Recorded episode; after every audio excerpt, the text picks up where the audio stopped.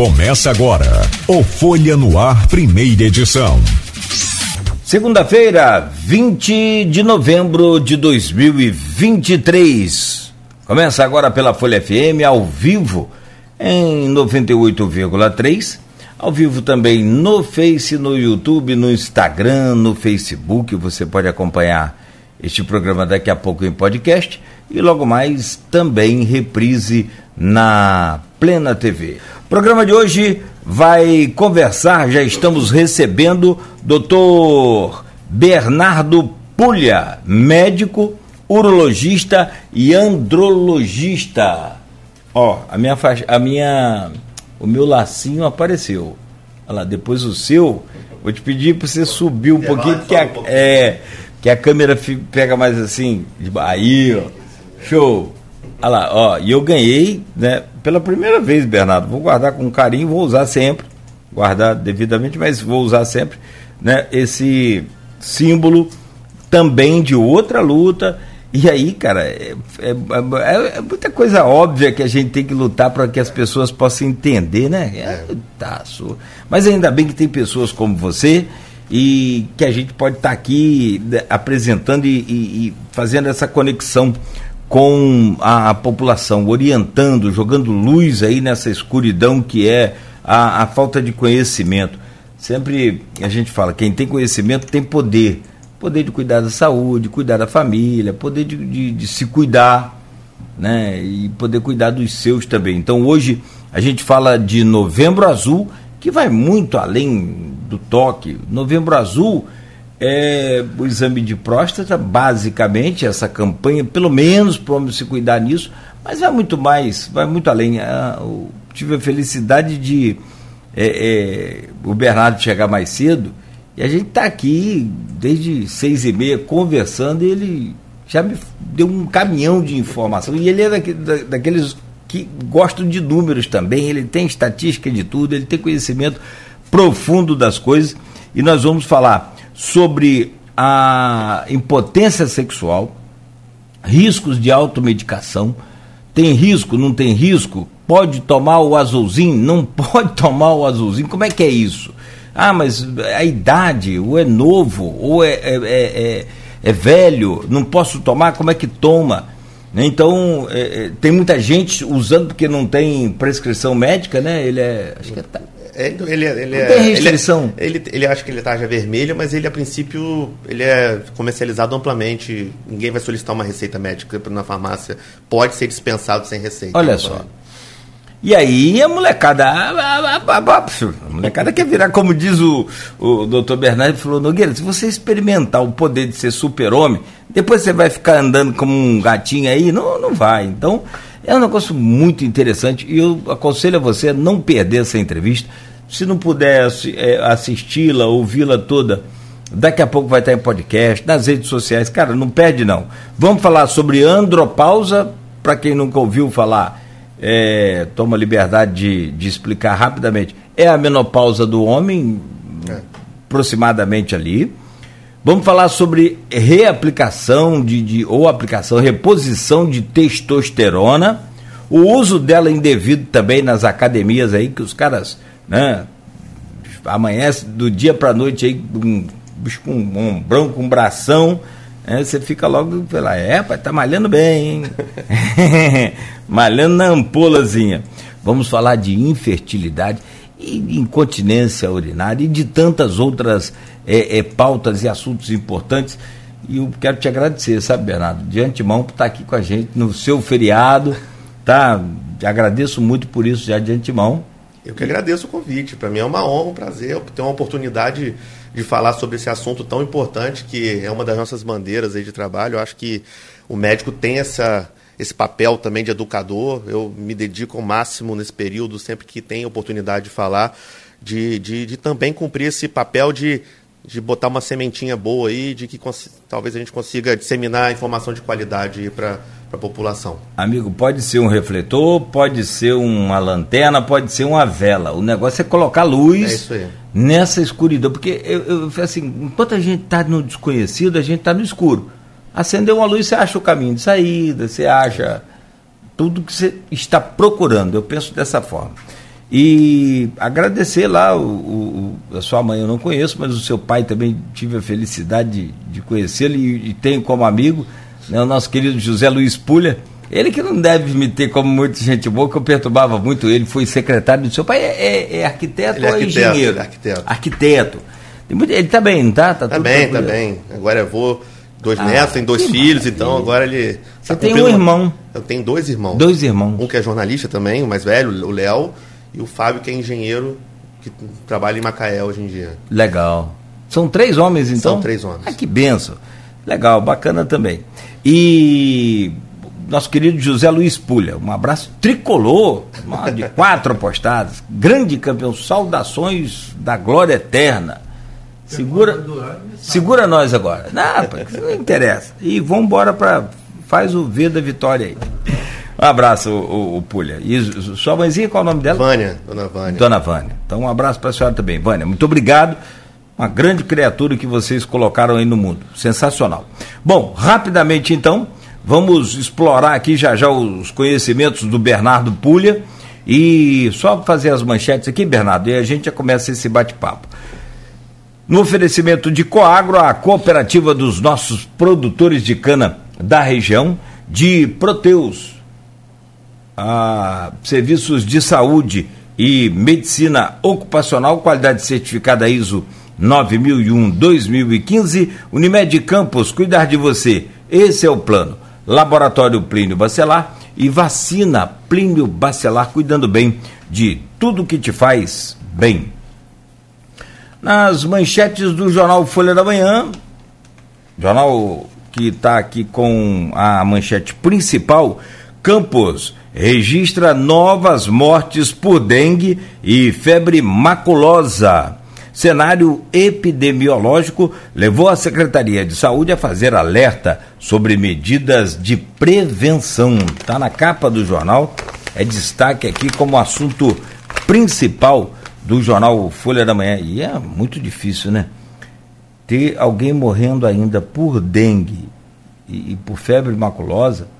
A febre maculosa não é tão conhecida, não é tão é, é, é, é, é disseminada quanto a, a, dengue, eu diria, talvez. A dengue não, a dengue está no nosso quintal. A febre maculosa pode estar também, mas com uma, menos intensidade, como, sabe? É, o cidadão que foi a alguma região interiorana, onde tem os animais com propensão a esse carrapato específico, uma coisa mais difícil. Agora, o mosquito, o mosquito em qualquer lugar, está em todo lugar. Né? Então, a gente precisa, sim, deixar que a, a, a, o CCZ faça o trabalho, coloque os remédios. Ninguém vai te multar. A pessoa tem medo de ser multada. A pessoa, é um negócio muito doido. É um negócio muito complicado. Mas a gente segue aqui trabalhando, orientando as pessoas a equipe do CCZ tem um crachá, tem o QR Code, né, bateu ali o, o, seu celular, você vai identificar a pessoa na hora, pode deixar entrar no seu quintal e na sua casa só vai fazer bem a você e a todos nós, porque é a toda a cidade, é a toda a população envolvida. Então, nós não podemos perder vidas por um mosquito. Um mosquito matou uma pessoa. Como? É. Então, na minha cabeça, eu tenho extrema de, eu acho que é muita burrice, mas eu tenho muita dificuldade de entender como que a gente perde a guerra para um mosquito. Eu não, eu não consigo assimilar. Eu acho que boa parte disso é essa campanha mal feita de marketing aí. Essa coisa de separar 10 minutos do, do, do dia para matar mosquito, ninguém, ninguém faz isso não aquilo não convence ninguém a separar. Dez... Você tem 10 minutos hoje, doutor? Não, não tem. Você vai, se você já está aqui perdendo seu tempo aqui, você daqui a pouco vai aproveitar, vai tentar né, pegar o feriado aí com a família, que for. enfim. Mas vai fazer as suas coisas. Aqui vai tirar. Agora, começa a mostrar a vida como ela é. Eu já falei isso. As crianças que morrem, essa pessoa que morreu, Infelizmente é preciso que, olha, uma pessoa, e me parece que bem nova, 37 anos. Caramba. Não é coisa, sabe, você fica pensando, ah, morreu velho. Não. A pessoa de, não vou acertar aqui precisamente a, a, idade assim de cabeça, mas eu li mais cedo, um outro dia, foi essa semana essa morte. Então, assim, não é uma pessoa de idade, é uma pessoa vou, não vou chutar a idade não para não errar, mas é nove. Então, assim, cara, é hoje, ou você mata o mosquito ou ele te mata. Já pensou perder um filho para o mosquito? Um neto para o mosquito? Um avô para o mosquito? É essa que é a campanha. É um bicho, infelizmente, a gente fica negócio, separe 10 minutinhos. É muito. É, é, é, como é que fala? É muito romantismo com o mosquito, velho. É guerra contra o mosquito ou a gente vai perder mais. Então, é difícil. Um ano após incêndio, o Hotel Flávio ainda é espera de restauração. Segue à espera de restauração. E com risco de cair ali, né? E a rua fechada. Comércio animado para vendas de Natal. Professora do Liceu morre em acidente fatal. Maraca recebe a Argentina de Messi na próxima terça-feira. E deve ser, naturalmente. Ah, talvez aí a última partida do Messi contra o Brasil. É. Talvez, não é? No Brasil. No Brasil. Né? Pode ser. Ex-vereadora pede união por mulheres na Câmara. José Murumbi. Atendimento psiquiátrico ainda é desafio em Campos. Está na capa da Folha, movimento intenso na BR-101 para o feriadão. Isso foi na sexta-feira, sábado também. Agora, hoje à tarde, o movimento deve ser maior ainda. É, o movimento de volta. Fechando aqui a Folha, Vladimir desafia Marquinho a prefeito. O PAC pode render um bilhão ao município de Campos. E no portal folha1.com.br são as últimas informações na capa da Folha. Rapaz, olha, tragédia também aqui, hein? Dono de lanchonete assassinado a facadas dentro de casa. O corpo da vítima foi encontrado no chão do quarto pelo filho e dois funcionários do comércio. Parece que estava tudo revirado, né? é, todos os seus pertences, o carro também, é, enfim, coisa é, é muito brutal. Forte temporal atinge Macaé e afeta até a operação do aeroporto. Fechou tudo derrubou né, um telhado grande ali do aeroporto, ficou sem luz, sem água. Sábado a sensação térmica chegou a 47 graus em Campos. Caio rebate Carla, se tem alguém a serviço de outra pessoa, não sou eu. O deputado federal afirmou que não serve a nenhum político nem a nenhum magnata da política. Novo anuncia Alexandre Buchaú pré-candidato a prefeito de Campos. Também filiado suplente de vereador Fernando Antônio Loureiro. Dono de oficina é preso por estuprar menina de 14 anos. Vítima contou que vinha sendo abusada desde 2019. Goitacás volta a perder para o Duque de Caxias e não consegue subir a Série A2. Foi 2 a 0, jogo de volta na semifinal. São essas as manchetes que estão aí no portal folhão.com.br e também ah, do jornal Folha da Manhã. Bom, como a gente já anunciou, 7 horas e 23 minutos é para correr mais aqui, para a gente aproveitar ao máximo aqui essa pauta de hoje. Bernardo Pulha, médico urologista e andrologista, mais uma vez o registro, o prazer de tê-lo conosco, né? E dizer que é uma oportunidade única para a gente começar aí a, a, a, Acho que a gente vai fazer aqui uma série de entrevistas, sabe? Vou te incomodar aí. Não, pode, eu tô à vontade. Sempre, tô... sempre. Você, às segundas-feiras você dá plantão em Macaé. Eu em Macaé segunda e sexta. Aliás, sábado passado, no dia da tempestade, eu estava lá Você estava lá? Tava. Mas, quando aconteceu a tempestade de vocês, estava. Estava em Macaé. Rapaz, ficou interditada ali a, a, a, aquela rodovia. É, que a gente fala ali, que liga a BR-101 a. É Amaral Peixoto? Não. Não, aquela é, é Amaral a linha Peixoto. azul?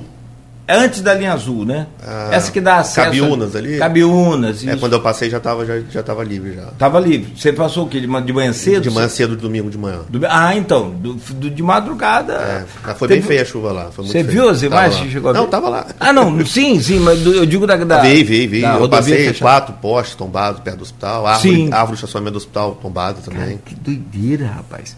E é claro que ver a imagem é uma coisa, tá lá é outra, né? É, foi, foi bastante vento, né? O vento, vento realmente assustou. Eu tenho para mim que se vê só um chute, esse vento passou de, de 100 km. A previsão era 100, né? Era 100, não era? era? 100, né? é. Então, ó, você que viu lá, você sabe. Eu vi as imagens aqui desse desse telhado que fechou aquela rodovia ali. É. Doideira. Mas graças a Deus, né, é, é, prejuízo só material, pelo menos nesse caso aqui, não, não sei em outros casos. Rapaz, que prazer recebê-lo aqui e para a gente falar de um tema que é. Assim, é, você tem quantos anos? Eu tenho 36. Cara, eu vou ficar com vergonha de falar. eu tenho 33 de rádio. Tipo assim, é, quer dizer, 32, vamos fazer 33 agora. Estou fazendo 32 agora, em novembro. Então vai lá lá. 30, quase a sua vida inteira eu passei aqui falando sobre é, Novembro Azul, muito mais nesses últimos anos, Sim, que aí é. a coisa vai ganhando uma intensidade maior e tal, mas desde sempre a gente procura entrevistar os médicos, cada um na sua área e tal, mas para levar esse conhecimento através do, das ondas do rádio, Sim. hoje rádio e, e, internet, que aí fica mais abrangente ainda. Assim, mas eu não enjoo de falar. Então, naturalmente, você também é a mesma coisa. Novembro Azul. So, a gente começa falando sobre o toque, sobre próstata, sobre os memes. E, cara, você é palestrante, você é professor, você é médico, você pode é, é, dar uma resposta muito abrangente e à vontade, fique à vontade. O que, que é que acontece com a gente? É isso é, é, é estrutural, isso está na nossa família, passa de pai para filho. Eu até falei para você brincadeira com meus filhos, mas eu, eu, acho que eu sei separar bem as brincadeiras. Sim, claro. Ah, mas a brincadeira, a brincadeira faz parte da vida, só Sim. não é para você Sim. humilhar ninguém. Aquilo é uma coisa que eu te contei dentro de casa. Que meus filhos falam, pai, você tem que ir, e eu nunca fui. Eu tenho maior vergonha de falar isso, que eu falo, gente, tem que ir, mas eu nunca fui. Tipo assim, mas como que você manda os outros ir e não foi, Nogueira? Eu preciso ouvir mais o médico, eu não preciso, eu não preciso de ir porque eu não estou sentindo nada. Eu tenho 52 anos. Como é que é isso, cara? É, na verdade, eu acho que sim, tem a ver com, com essa questão da, do, da gente estar tá num, num, numa sociedade ainda machista, é, que, que coloca o homem nesse papel de que ele não, não pode é, demonstrar fraquezas, ou ele acha que se ele for ao médico ele vai acabar encontrando um problema que se ele não estiver vendo está tudo bem. E isso, no contexto que você falou das brincadeiras, eu acho que isso, no, no, no, na sociedade que a gente vive hoje, eu acho que é praticamente é, impossível a gente não, não ter nenhum tipo de brincadeira com isso. Só que eu acho que a gente, como médico, a gente tem que tentar sair um pouco dessa, dessa, desse, dessa questão da brincadeira, porque muitas vezes esse é o motivo pelo qual o homem, apesar de não, não, não dizer, às vezes ele não vai ao urologista simplesmente pelo toque. E eu acho que a consulta urológica vai muito além do toque. E, particularmente, eu tento tirar um pouco a questão do toque do, do protagonismo da, da, da consulta urológica, né, para poder tentar acolher esse homem de uma maneira mais humanizada, vamos dizer assim. Porque fica aquele, aquela coisa de, de, de, de sei lá, aquele terror pro cara, ah, é. que você vai, tipo que vai estuprar o cara. Não. O exame do toque, ele demora mais ou menos uns 5 segundos. 5 segundos. Já passou? Já passou.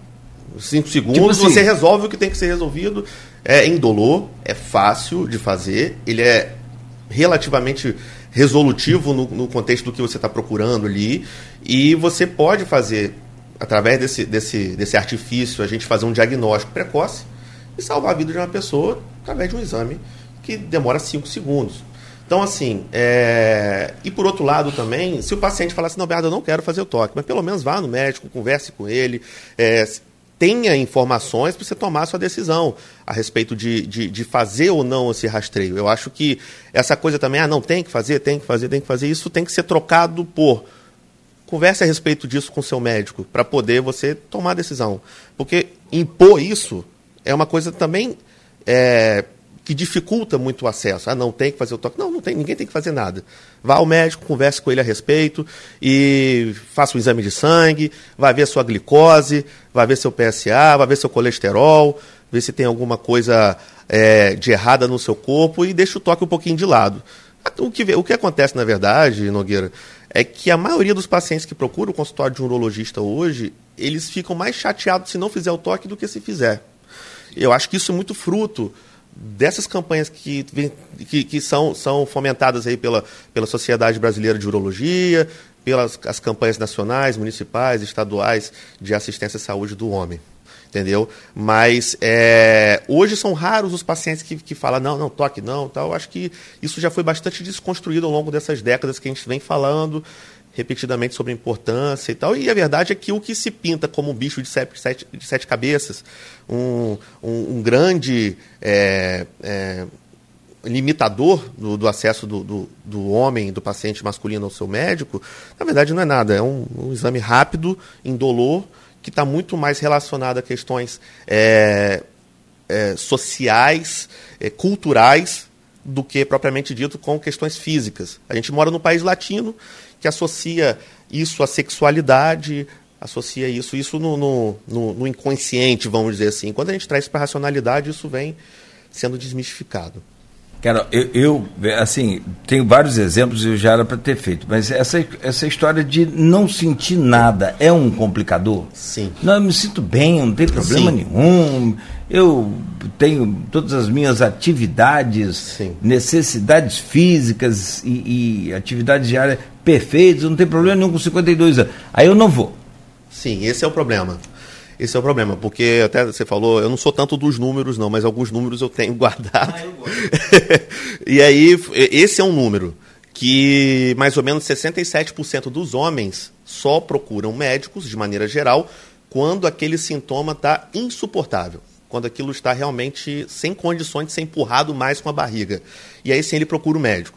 E quando o assunto é câncer de próstata, a grande maioria dos pacientes que têm câncer de próstata, sobretudo na fase inicial de que a gente precisa é, fazer o diagnóstico para tentar promover a cura desse paciente, ele não tem sintoma nenhum. Câncer de próstata na fase inicial não apresenta nenhum sintoma. Zero sintoma. As, as doenças das, da próstata que costumam causar sintomas nas primeiras fases são doenças benignas, como o aumento da próstata, que todo mundo, à medida que envelhece, vai vai experimentar isso, que a próstata tende a crescer à medida que a idade vai passando. Só que o câncer de próstata, por ele acometer uma área muito periférica da próstata, ou seja, a casca daquela laranja, vamos imaginar que a, a próstata é uma laranja. O câncer acomete mais a casca e a alteração benigna da próstata acomete mais o miolo dela, o gomo da laranja. Ou seja, se um câncer, um caroço, acomete a casca da laranja, passar o dedo na casca da laranja para identificar esse problema é uma coisa eficiente de respeito ao diagnóstico. Então, por isso que o toque ele tem uma utilidade. E os sintomas relacionados à próstata são geralmente sintomas urinários. O paciente fala: olha, o meu jato urinário está fraco, toda hora eu acordo à noite para urinar, eu tenho a sensação de que a bexiga não está esvaziando adequadamente, toda hora eu vou lá, eu tenho que correr para o banheiro, não dá tempo de chegar, eu perco urina no meio do caminho. Esses são sintomas relacionados à próstata, sim, só que geralmente relacionados a uma doença benigna da próstata, que é a hiperplasia prostática benigna, ou seja, a próstata que cresce de maneira natural, e isso vai acontecer com todos nós em, em diferentes níveis, mas geralmente isso acontece com todos nós. Quando o assunto é câncer, aí é o contrário, não tem sintoma. E se a gente for esperar ter algum sintoma para poder fazer um diagnóstico de câncer, a gente vai fazer um diagnóstico de uma doença muito avançada e provavelmente não vai conseguir levar a cura desse paciente, porque essa doença não está só na próstata mais, ele vai estar acometendo o órgão adjacente, vai ter uma metástase à distância e a, a chance de cura cai dramaticamente. A, a, a, a, chance de cura no estágio 1, 2, 3, 4. No estágio inicial é maior do que 90%. Se você fizer o diagnóstico precoce do câncer de próstata, ou seja, você faz os seus exames de rotina, vai no urologista uma vez por ano, faz o seu PSA, faz o seu exame que você tiver que fazer. E aí você identifica uma alteração de um ano para o outro, ou seja, quando as coisas estão começando a acontecer, se você for submetido a um tratamento, você tem chance de 90% ou mais de ficar curado. Por isso que nós sempre reforçamos a ideia de fazer diagnóstico precoce. E quando a gente fala assim, ah, novembro azul, a prevenção, não, a gente não tem muitos mecanismos para prevenir que o câncer aconteça. A gente quer, na verdade, identificar um câncer inicial. Ou seja, quando as coisas começam a sair daquela, daquele, daquela normalidade, a gente precisa fazer o diagnóstico e aí promover a cura efetiva do paciente. E hoje a gente tem tecnologia, é, tem cirurgia robótica, cirurgia laparoscópica, os aparelhos de radioterapia são muito mais precisos e eficientes do que já foi em outras épocas da, da história. Então, assim, a gente tem muita chance hoje de fazer, é, de promover a cura desse paciente diagnosticado. Você falou sobre os sintomas do. do, do é, da hiperplasia prostática. Da hiperplasia, que, na verdade, é, são os sintomas benignos, né? Isso, é, é uma condição benigna da próstata. Da próstata. próstata. Vamos resumir a, as doenças da próstata aqui em, duas. E eu quero que você fale depois os sintomas, aí sim, do maligno. Do maligno, tá. A, a gente vai resumir aqui de maneira, é, é, vamos dizer assim, educativa. Boa, Resu bem, boa, bem, boa, bem resumido, boa, a, as doenças que acometem a próstata em, em duas áreas, uma, doenças malignas e doenças benignas. Graças a Deus, as doenças benignas são muito mais prevalentes. E elas são as que causam sintomas, em geral, na, nos, nos, nas fases iniciais. E os sintomas são basicamente urinários. Por quê? A uretra, que é o canal por onde passa a urina, ela sai da bexiga e passa por dentro da próstata. Se a próstata cresce, aquela uretra diminui a luz. E os sintomas que a gente vê é como se fosse alguém pisando numa mangueira na hora de molhar o jardim. Você vê, ó, você vê, olha, não está saindo o jato direito, está saindo um fluxo menor de água, não está sendo muito eficiente. Então, assim, é mais ou menos isso. E aí os sintomas são: olha, meu, olha, Bernardo, meu jato está mais fraco. Olha, Bernardo, eu vou no banheiro, eu não consigo esvaziar bem a minha bexiga. Toda hora eu tenho que voltar. Eu estou acordando quatro, cinco, seis vezes à noite para poder urinar. Eu não consigo controlar o desejo de urinar. Esses são sintomas relacionados à próstata de maneira geral. Tá? O câncer de próstata para ele chegar a causar esses sintomas, ele tem que evoluir bastante. Demora alguns anos para ele chegar nisso. E aí, quando ele começa a causar sintomas, são sintomas parecidos. Mais ou menos como esse que eu, que eu falei agora. Só que na fase inicial, que é quando a gente precisa fazer esse diagnóstico, ele não tem sintoma nenhum. E o homem, por, como a gente já falou, ele tem essa, essa, essa questão cultural de só procurar médico quando a, a vaca foi para o brejo, de fato. E aí a gente perde a chance de fazer a cura desse, desse, desse, dessa doença maligna, de promover a cura disso, entendeu? Porque, é assim, eu sou um desses, já falei para você, se tiver andando e respirando, para mim tá bom. Não, mas esse bicho está morrendo. Não, mas eu tô andando. Todos cara, os homens são assim, na verdade. A maioria deles são assim. É assim, né, cara? Eu sou um pouco assim também. Também, Todo... né? Isso é o quê? Culpa da gente? Culpa do, dos nossos pais? Eu culpa acho que é da sociedade que a gente vive. E a gente, por isso que a gente precisa estar aqui agora, conversando sobre ah, isso, para alertar todo mundo de que se deixar tipo o barco tocar, a gente vai. Ah, sim. Assim, tipo que nós somos super-homem, machão, é não pode ficar doente é nunca. Ué, aquela história do. do o, é, o homem não chora, né? É isso. Sabe aquela coisa do, do filme da, da família perdida, o homem dirigindo? Você tem que pedir informação. Eu não vou pedir informação porque Sim. eu sei o que é está acontecendo da, da, descer a sacola, descer a compra do carro. Não, você tem que dar duas reais, não, vou levar tudo de vez. E aí você quer dar conta de tudo. E demonstrar fragilidade na nossa sociedade, com a pressão social que a gente vi, que a gente sofre hoje, de mídia social e tudo, realmente é, é, é bastante complexo. E isso sempre foi assim, na verdade. Né? O homem antigamente tinha esse, é, de maneira muito mais importante do que hoje, o papel do provedor, Olha, eu tenho que dar conta de tudo, eu não posso sentir mal, eu não posso ficar doente, todo mundo depende de mim, eu tenho que prover a, a minha casa, a minha família. E a gente vai levando isso é, à medida que, que as coisas vão sendo atualizadas, isso vai pegando outras formas, vamos dizer assim. Ah, ainda bem que eu, eu vou, assim, eu sou muito claro, até porque você fala uma coisa aqui que é mentira, daqui a pouco a garotada vem aqui, o pessoal vem aqui. Sim, pra, claro. Pra internet que me conhece sabe que eu sou, vai lá, mentira aí, não quero é, mas ainda bem que eu não, não consegui passar muita coisa do que eu sabia para o meu. Até, é, assim, por osmose, sem perceber, Sim. aquela coisa de instintiva. É, você tenta, né? Tipo assim, vamos lá, vou dar um exemplo aqui desse negócio do super-homem. No meu tempo de namoro, é, quem pagava a conta era o homem. É. Aí meus filhos chegaram, não, porque, ah, ah, conversando com eles, eles conversando. Porque ela, ela que paga o ingresso dela do cinema. Eu falei, como assim, rapaz? Você convida uma menina. Eu não aceito isso. Na minha cabeça é. tem dificuldade disso. É, isso é da evolução da sociedade de maneira geral, né? Isso, isso vem evoluindo. E isso. faz parte desse contexto aí sim, da, total, do super-homem, do cara total. que é tudo. Que não... Eu acho que esse é um dos principais fatores sociais que afastam o médico, o, o paciente do seu médico, da assistência médica de maneira geral. E eu falo isso, não é do urologista, é de tudo.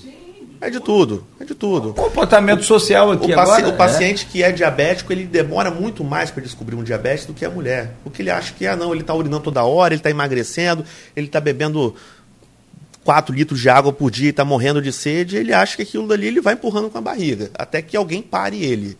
Enquanto tiver água, ele Enquanto tá... tiver água, ele está ali. Enquanto isso está a mulher, não, você tem que procurar um médico. E geralmente a gente vê isso no consultório também. Do paciente que vem, ah, não, doutor, eu vim aqui porque minha mulher marcou a consulta para mim, porque ela está preocupada comigo. Ele não tem nada. É, Ele não tem nada. E o, aí chega. O vaso tá que é formiga pura. é isso. E aí chega lá, geralmente. Não tem essa história da urina sim, do, do, do, diabético, né? É, a glicose sai na urina quando ela está muito excessiva no sangue, né? A é? glicosúria. E aí, o, o, geralmente a mulher senta lá no consultório e fala assim: Não, doutor, eu que vou falar, porque ele vai, se eu se perguntar, ele fala que tá tudo bem. Aí começa a falar, e aí a gente começa a entender melhor o que está acontecendo. Então, é, e, e, isso também, Nogueira, vamos lá. É, a menina, ela começa a procurar o ginecologista quando?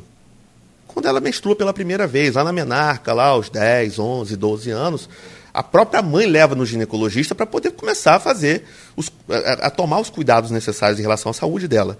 O homem só procura o urologista quando a vaca foi para o brejo lá com 70 anos. Tem pacientes meus que têm 70 anos e falam assim, doutor, nunca pisei no médico na vida. Isso é bastante comum, infelizmente.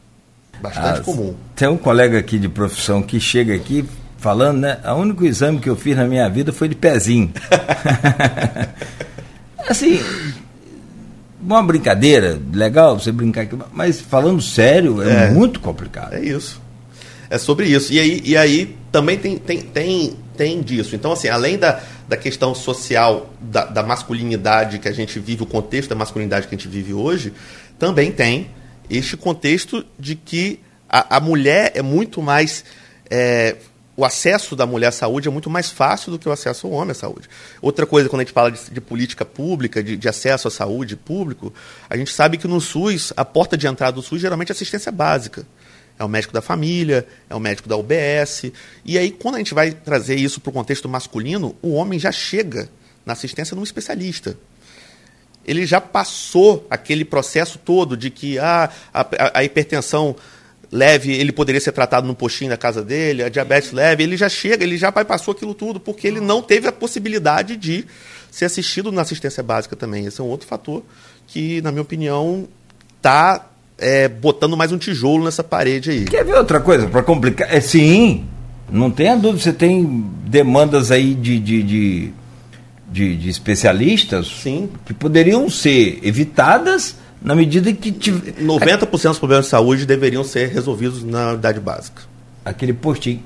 Teve um programa, o, aquele programa Saúde da Família, ele foi assim, sensacional. Sim. Hoje existe não existe, não sei em Campos, mas fora existe. Campos tem dificuldade com isso. São da Barra nunca acabou. Não, é, é. Em todos os lugares que. Eu, é, isso foi. É, é, o, a pessoa que, que, que implementou isso. É, eu não me lembro muito bem o nome dele, mas uma das pessoas, ele foi meu professor na faculdade lá no Rio, um ano que eu fiz lá no Rio. E aí a gente sabe que é um programa muito, muito eficiente no respeito à saúde pública Aqui em Campos, eu particularmente eu não sei em que pé que está, mas em outros lugares da, do Brasil isso funciona muito bem. Lá em Macaé, por exemplo, funciona. É, São da Barra, pelo que você falou, funciona também. No Rio isso funciona muito bem. Eu não sei como é que está aqui em Campos. Pois é, eu estou pesquisando aqui, mas é, Campos, eu confesso a você que te, foi isso foi no governo do Fernando Henrique.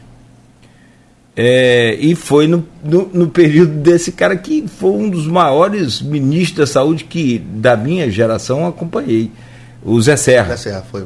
Isso, não, não foi das ele o criador. para HIV, do genérico, tudo foi no, não foi, na gestão isso, dele. E ele é economista. É. é um negócio muito doido, é. né? Muito doido.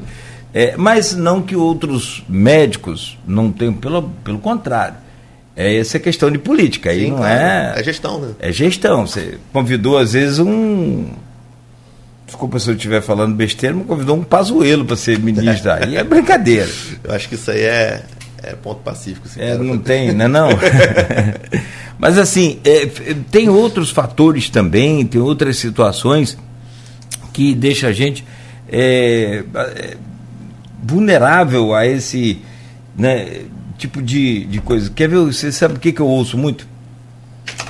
Eu não falo isso não. Quando, quando eu falo, eu estou falando todo sincero com você.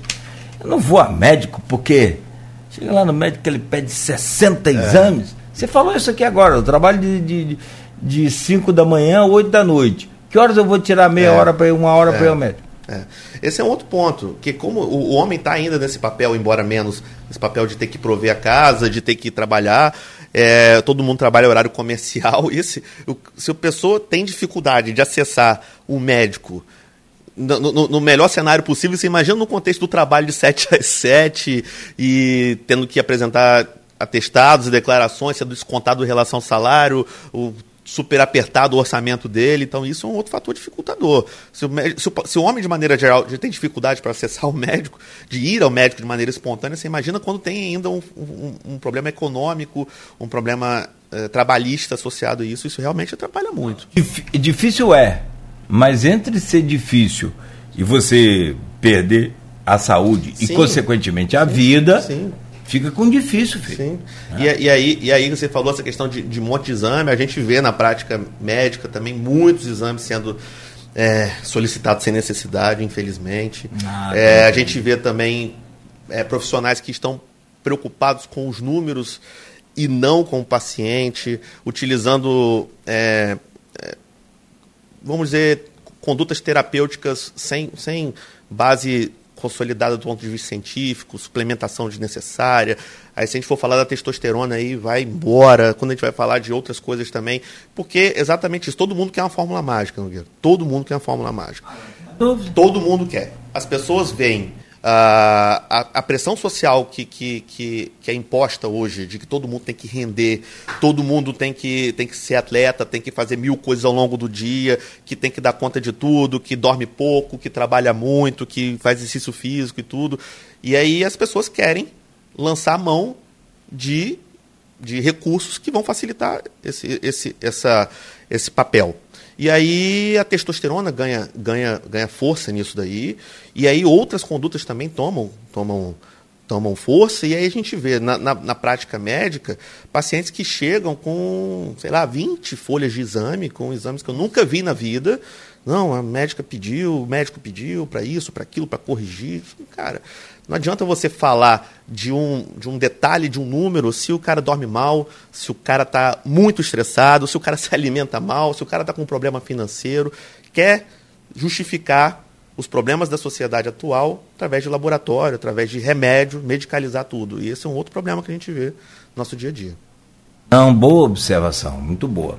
Deixa eu aproveitar o tempo aqui e rapidamente trazer aqui algumas perguntas lá do grupo de WhatsApp que você faz parte. É.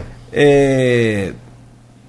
Deixa eu mandar um, um abração aqui para Dora Paula também, nossa querida jornalista da Folha e né, é, é uma pessoa extremamente exemplar para todos nós, uma, uma guerreira, uma, né, que tem uma missão especial aqui né, nessa, nessa terra também, nesse plano. Um abraço para Dora. Dora. É, Aline Vasconcelos colocou aqui a primeira pergunta para você. Obrigado, Aline, por participar aqui com a gente. E ela diz aqui: não seriam necessárias maiores campanhas de mobilização à prevenção da saúde masculina, a fim de o homem né, realizar exames periódicos como nós, mulheres? Sim, sem sombra de dúvida sem sombra de dúvida. É sobre isso que a gente estava falando até então. A mulher é incentivada desde sempre a fazer tudo, e eu vejo também a, a, a minha culpa também de que o urologista ele não quer se envolver tanto nos outros aspectos da saúde masculina. Ele acha que a questão dele é a próstata, é PSA, é o, é o jato urinário, é a disfunção erétil e vai embora. Ele não tenta entender em que contexto que aquilo está acontecendo, entendeu? E muitas vezes quando a gente vê as alterações relacionadas à saúde do homem, sobretudo na minha área da urologia, que é a andrologia, que é a saúde sexual e reprodutiva, o que chega de demanda médica para gente é a ponta do iceberg. É a pontinha cara fala assim: ah, doutor, que eu tô, meu pênis não está ficando tão ereto quanto antes, eu não estou tendo uma ereção tão rígida quanto antes. E quando você vai ver, o cara não dorme bem, o cara se alimenta mal, o cara está deprimido, o cara tem problemas de, de, diversas, diversas áreas. Então, eu acho que a, a campanha realmente precisa acontecer. Talvez a reavaliação de uma campanha é, tentar diminuir a demagogia e tudo, e botar o que precisa ser, é, é, é, é ser alinhado para que o homem tenha mais acesso. Não adianta a gente falar de novembro azul, o cara chegar, não conseguir marcar uma consulta com o urologista, é, o cara não conseguir comprar o remédio, o cara não conseguir ter acesso a um ultrassom, não conseguir ter um acesso a um exame de glicose. Então, assim, é, realmente a gente precisa trabalhar em, do, em, dois, em dois pilares. Um é, de fato, convencer o homem de que ele precisa cuidar da saúde. E dois é oferecer, de fato, condições de que ele consiga cuidar da saúde. Também é outro, outro problema.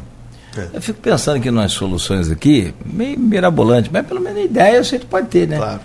É, de repente, sei lá, cara, eu acho que naquele exame é, é, não tem aquele exame é, periódico que a gente fala para a empresa, sim, não tem? Sim, Aqui nossa Proteus faz aqui né, esse, esse exame. Poderia incluir para o homem o exame de próstata? Alguns, algumas empresas fazem isso. Faço, já fazem já, isso. Já faço, tem. Ah, legal. Eu faço, eu faço periódico de algumas empresas que envolve é, o periódico é, urológico, vamos dizer assim, que é exame de PSA, toque retal, é, ultrassom de via urinária. Falar isso com o Cristiano e a Luiz e Dona é. Diva, isso, isso, isso, aí algumas empresas já fazem não, isso. Não, tô falando já. sério, eu acho que, poxa. É uma oportunidade, já é... que você vai, vai fazer isso por, de maneira é, é, trabalhista, vamos dizer assim, já, já inclui. É, não é uma obrigação, mas, mas assim, primeiro de, bom, de, de consenso, Sim, claro. né? De bom senso e de consenso. E depois, não é uma obrigação, você assina um termo aí, que você está se responsabilizando. Sim, Essas claro, coisas que claro, tecnicamente pode fazer, não sei qual. Claro. Mas é, é porque, na verdade, assim, se a gente tem ah, mas ah, tem outro caso também. É porque fulano foi ao médico, não deu nada. Seis meses depois apareceu o câncer. Eu viajei 300 vezes, meu carro nunca furou nenhum pneu. Hoje amanheceu com o pneu vazio dentro da garagem. E aí? E o que, que é esse o exemplo? Seria é. esse? É, na verdade, é um jeito de. de, de é mais um. De justificar. Um injustificar. A, a gente quer arrumar desculpa para tudo, quer arrumar fórmula mágica para tudo, é assim que a gente vive. Você pegou o link aí do, do programa? Peguei. Pegou? Deixa eu voltar aqui. Então, só para fechar esse bloco. É, tem outra, tem aqui o Rider, Ridinho. Rider é uma figura, né? Rider é botafoguense, eu acho. É, Doutor Bernardo, existe ainda o preconceito dos homens para fazer o exame de prevenção ao câncer de próstata ou diminuiu a boa, sempre a Silvaninha Venâncio, ela é jornalista lá de, de Bom Jesus, uhum. mora em Bom Jesus e está aqui. Ou diminuiu devido às campanhas do Novembro Azul? Acho que diminuiu sim. O, Novembro Azul, aqui no Brasil, ele ganhou força quando ele foi Ele começou lá na Austrália, o movimento começou na Austrália, num pub, como muitas outras ideias boas começam no, num bar. No, boa, no, boa, boa, boa. e, aí, e aí isso foi ganhando força. Inicialmente foi para. É, eles foram inspirados por uma campanha de arrecadação de fundos pela, de, de, um, de um tratamento de câncer de mama, de uma mulher, de uma mãe, de um, de um dos colegas lá. E aí eles tiveram a ideia de fazer uma brincadeira. E aí eles deixaram o bigode crescer. E aí a brincadeira da época era todo mundo no mês de novembro deixar um bigode. Que aí ganhou o nome de Movember, que é a associação de mustaches, de bigode, com novembro. E aí isso foi ganhando força, arrecadando muitos fundos. E aí no Brasil, a, a Sociedade Brasileira de, de Urologia é, capitaneou essa, essa, essa campanha aqui no Brasil. E desde então, é, muita, muitas empresas e, e, e, e, mídia ganhou muita mídia. E eu acho que isso sim eu não, eu não tenho tanto tempo de prática urológica assim, mas eu vejo a cada ano, a cada ano, aliás, é, isso, isso diminuir, eu acho que muito em fruto desse tipo de conversa que a gente está tendo agora. Ah, não tenha dúvida. Acho que o papel nosso é esse, né? É. E, e, aí eu só consigo cumprir esse papel à medida que eu encontro pessoas como você, que está disposto aí a sacrificar o seu feriado para estar tá aqui com a gente. Então, é, é, poxa, se a gente convencer uma pessoa aí, ah, já e desse ano eu não passo. Isso, isso já está tá tranquilo. Bom, vamos lá. São 7h53.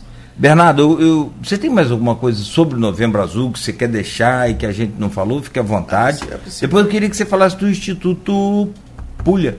Tá bom, vamos lá. Quero, quero que você fale sobre ele. Tá eu bom. vi que você está lá, está seguindo, depois tem que seguir de volta também, mas o, a correria, até de final de semana, para aproveitar, o, parece que voa o tempo, né? É, e aí a gente vai falar sobre a impotência sexual, a gente vai falar sobre a reposição testosterona, de né? testosterona, é tal da bomba, que a molecada toma aí. É... Vamos falar da andropausa. Você sabe que as pessoas nem sabem muitas das vezes o que é andropausa. É. E a gente acha que a gente não, não. Quais são os sintomas? Por exemplo, a mulher entra na menopausa. Menopausa. O homem na andropausa. Andropausa. Quero saber sobre isso aí. Idade, o que que sente. Porque, cara, o tal de mulher sofre muito, coitada. Desde nova, né? Só essa menstruação já é um. Já é, já é. Um Bem penosa já. saco, né? Um porre. Claro, Deus é perfeito, mas assim, em termos de sofrimento, né, faz a, a mulher sentir muito. E, e a menopausa parece que é um, um castigo depois de uma certa idade para a mulher. Que coisa, né? Mas na verdade, o que acontece para a mulher é muito mais penoso no ponto de vista nesse ponto, porque o que acontece no homem não é exatamente uma pausa. Daqui a pouco você fala? Então tá bom, fala daqui a pouco. Segura aí pra Claro. gente prender essa audiência aqui. Você que está ligado aí, fique, continue ligado, continue acompanhando o Dr. Bernardo Pulha, médico, urologista e andrologista, falando ao vivo conosco aqui nesse programa de hoje. Feriado 20 de novembro, dia da consciência negra. 7 horas e 55 minutos em Campos, que tem tempo bom, com 25 graus agora neste momento. No oferecimento de Coagro, Proteus, Unimed Campos, Laboratório Plínio Bacelar e Vacina Plínio Bacelar. Voltaremos já já. Hoje, segunda-feira, 20 de novembro, dia da consciência negra, já falamos sobre a importância desse dia aqui hoje e estamos no novembro azul. No oferecimento de Coagro, Proteus, Unimed Campos, Laboratório Plínio Bacelar e Vacina Plínio Bacelar, estamos tendo aqui a honra e felicidade de receber o médico urologista e andrologista Bernardo Pulha. Já falamos sobre o Novembro Azul, mas é inevitável que a gente, né, o programa ao vivo, volte a falar se for o caso, mas a gente vira um pouco a chave agora para outros temas dessa andrologia, dessa urologia também, que é a saúde do homem como um, um todo, né, doutor? É? E aqui no grupo de WhatsApp tem duas. Tem mais. Tem o Rider e o Flávio. Eles deixaram aqui é, mensagem para você e também pergunta. Deixa eu só conferir aqui. O Rider diz aqui, ó, sou paciente do Dr. Bernardo há cerca de três anos. E as perguntas que teria a fazer, faço-as diretamente a ele. Ele sempre me responde tudo com muita clareza. Sugiro que ele comente um pouco sobre a questão da incontinência urinária. É, tem a ver com, com aquela coisa da, daqueles. sin- Aí, se eu tiver muito errado, você chama Não tá, atenção. não, você tá indo bem. Estou indo bem? Tá indo bem. Então, você- não é que eu esteja indo bem, é que você é bom professor. É, e aí, tem a, ver com aqueles sintomas da próstata é, beni- benigno. benigno. E também tem, assim, puxando ainda para o Novembro Azul, existe uma condição associada ao câncer de próstata que também está associado à incontinência urinária. Também. Então, também. Então, incontinência urinária. Aí ele diz aqui, ó, que é muito comum, desculpa, acima de 60 anos, Isso. e como prevenir e controlar. Isso. Abraço aí do Rider. Tá bom, um abraço, River. É, se você está corretíssimo, é, quando fala, associou a questão da hiperplasia prostática benigna, que é a doença mais sintomática que acomete a próstata, que é muito mais prevalente. E aí, como a gente tem essa dinâmica de que a, a, a, próstata pode oferecer uma resistência ao fluxo urinário, o nosso organismo tende a tentar compensar isso de alguma forma. Como? Fazendo com que a bexiga faça mais força para poder vencer aquela resistência. E aí, quando a bexiga, que é um órgão formado por músculo, começa a fazer muita força, como qualquer músculo, ela começa a ficar mais forte, mais hipertrofiada. Se a gente for na academia começar a fazer exercício, a gente vai ficar com músculo, a massa muscular mais forte. E aí, a nossa bexiga começa a tentar compensar isso fazendo mais força e a gente começa a ter menos é, controle do que está acontecendo do ponto de vista urinário. E aí, esses sintomas são, geralmente, olha, dá uma vontade no banheiro, eu tenho que correr para o banheiro, é, não, não consigo chegar lá. E aí, é, outras situações que acometem em relação à continência urinária é, na mulher é, é muito mais comum.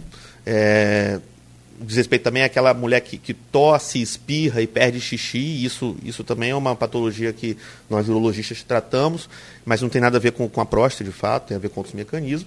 Mas outra coisa que pode estar associada à incontinência urinária no, no, no contexto do Novembro Azul são os tratamentos para câncer de próstata. A cirurgia, a radioterapia, que a gente, porventura, tem que lançar a mão para tratar um câncer de próstata, eles podem ter como efeito adverso uma incontinência urinária. Hoje menos, porque a tecnologia melhorou muito, tem cirurgia robótica e tudo, e os equipamentos de, de, de radioterapia são mais precisos, mas de maneira geral, é, é, esse, esse, tratamento pode comprometer a funcionalidade do esfíncter, ou seja, do, do, do, da região do nosso corpo responsável por prender o xixi. E aí, às vezes, o paciente que tem câncer de próstata, que tratou, ele fica como uma sequela desse câncer, uma, um, algum nível de incontinência urinária e disfunção erétil também pode acontecer. Mas, é, a gente tem visto menos isso, mas isso também pode estar tá, pode tá relacionado ao câncer. Tem uma outra pergunta da. Deixa eu abrir aqui o aplicativo, só está lá no grupo de WhatsApp do programa e do blog opiniões, que é do, do Abreu Barbosa. Ele do Flávio Mussa, médico também, Flávio Mussa Tavares, ele diz aqui, ó, caro Bernardo Pulha, Parabéns pela sua jornada de, de medicina. Obrigado. É, como sexagenário, gostaria de te pedir para falar nas técnicas endoscópicas que tanto avançaram na urologia recentemente. É. Quando, ele, quando, ele, quando ele fala das técnicas endoscópicas, é tudo que a gente trata através do canal da urina. Tá? Uhum. São as cirurgias que a gente faz um, através do canal. Dá um frio na, um frio na coluna. Não precisa, porque a gente nunca faz isso sem anestesia. É, exatamente, esse é, é o problema, que o homem já quer pensar que vai estrunchar o sujeito. Pois é, não, não. Mas é, em algum momento da, da, nossa, da nossa evolução tecnológica, a gente precisava cortar o corpo para poder acessar algumas áreas. E aí, à medida que, que a tecnologia foi oferecendo óticas finas, com, com elementos de trabalho mais eficientes, a gente consegue oferecer tratamento através do canal, sem corte. Isso, isso para a gente e para o paciente é muito positivo, porque o paciente tem uma alta muito mais precoce, ele fica afastado da, da, das atividades dele por menos tempo. E aí, no contexto da próstata, a gente consegue fazer o tratamento da doença benigna da próstata, que é aquela que a gente falou dos sintomas, que é nada mais, nada menos do que a raspagem que a gente fala da próstata. Ah, fulano precisou fazer uma raspagem da próstata. A próstata faz uma obstrução da uretra e através desse equipamento a gente consegue liberar a passagem da urina, que a gente chama de RTU de próstata. Esse é, um, é uma das técnicas endurológicas que a gente oferece e tem vários jeitos de fazer isso. Tem com laser, que, que é o ROLEP, tem, tem o, o, Green Light, que é uma evaporação da próstata, vaporização, tem o bipolar, que é uma alça que a gente usa para ressecar, e aí no tratamento da pedra, da, da pedra do rim também, que o urologista é um cirurgião do aparelho urinário. Ele é, a gente consegue, através de, de, fontes de laser, fibra laser, fazer fragmentação de pedra dentro do rim, sem precisar abrir o rim, sem precisar abrir a barriga. Isso é muito positivo. Particularmente a minha geração de urologista, acho que nunca abriu ninguém para poder tratar pedra no rim. É, porque hoje em dia a gente tem acesso. Que tem um negócio tipo de laser que o pessoal fala, ah, não, foi cirurgia laser. Não é de, na urologia é laser mesmo. Não, nesse caso aí é. Mas, mas, mas na, na, na, na a vídeo, laparoscopia. Vídeo lá para. Eu falei, você já viu o tamanho dos ferros, então? que, porque usam uma, umas canalitas, não sei o nome é técnico. O trocáter. O trocáter. Isso. Que para nós aqui, leigos aqui, me, me perdoe, mas são assim uns canos, né? Uma espécie de. É, um... É, não, é, tem, tem um, um, caninho que, que faz a, o acesso da, da cavidade, né? Da, da, barriga, a gente usa pinça. Algumas pinças para poder trabalhar lá dentro. Sim, eu já. Fora. Então, eu já coloco no tamanho de um. De um não pode ser tão longo. Mas não, não, é assim, não, gente. É. Não, tadinho, doutor Jaime Tinoco, Deus o tenha. Uhum. É, eu fui fazer um exame desse aí que a gente estava falando aí, que o homem não vai ao médico. Uhum. Eu tenho problema digestório, né? Então. Uhum tem umas dificuldades. Eu falei, ah, eu vou, vou ao médico. Aí fui doutor Geraldo Venâncio, doutor Geraldo falou, estou muito ocupado, vai doutor Crespo. É... Luiz Roberto? Luiz Roberto Crespo. Uhum. Rapaz, cheguei lá, fez o exame de é, endoscopia. endoscopia. É, é, é, ruim de fazer, é, mas muito bom para a saúde da gente. Não, vai ter que fazer um ultrassom. Uhum. Descobriu na ultrassom. Perna visível pedra vesícula. Você é danado, hein? Conhece tudo. Porque, cara, assim, não é que você vai ao médico, você vai arrumar problema, não. É que você está com um problema. É, é que você só vai ao médico para resolver. E enquanto você não vai, você consegue conviver com aquele problema. E aí sua qualidade de vida vai, vai caindo, embora, vai, vai embora. Qualidade de vida. O que, que é, é a andrologia estuda e, e, traz sobre o homem? Tá. A, a, a, antes disso, o urologista é o profissional que cuida do aparelho reprodutor masculino e do trato gênito urinário, do trato urinário de mulheres também e homens, tá? Então é o cirurgião. Então nós somos médicos, depois nós fazemos uma residência em cirurgia geral, depois que você tem um certificado de cirurgião geral, você vai fazer urologia. E a andrologia é, é uma área da urologia que dá mais ênfase à parte reprodutiva, a questão da, da infertilidade e da questão da saúde sexual. Na verdade, é o, é o que a gente mais relaciona com a saúde do homem como um todo. Entendeu? Então a gente particularmente se dedica mais à parte reprodutiva, da infertilidade, e à parte da saúde sexual. Isso é que um, um urologista faz. Mas a gente é, é urologista, mas que eu tenho um, foco de atuação aí a andrologia. Não, eu tô. Rida tá falando aqui de onde que Cláudio tirou que eu sou botafoguense. Como que eu vi você eu acho que ele é flamenguista. É flamenguista? O irmão eu sei que é, Joãozinho Neto. Rapaz, ô, ô, ô Rider, foi mal. Pensei que você. É que você tem a cara de Botafoguense, não, não é isso. Pensei que eu vi você com alguma coisa do, do Botafogo. Enfim. Mas, aí tem uma foto estilosa dele aqui, rapaz. E tem uma foto dele também com um time de futebol aqui, ó. Quando criança, cabeludo. Ai que beleza. Um abraço ao Rider Gonçalves, meu carinho enorme por você, pela sua família. Tive contato com o Rider, mais né, tempo aqui da, da Caixa Econômica, bom parceiro, uhum. Mas com o Joãozinho Neto, durante muito tempo fui repórter esportivo. E Joãozinho Neto era repórter esportivo, setorista que fala, né? Também no, no, Rio de Janeiro, na Rádio Tupi, Rádio Globo, grandes emissoras.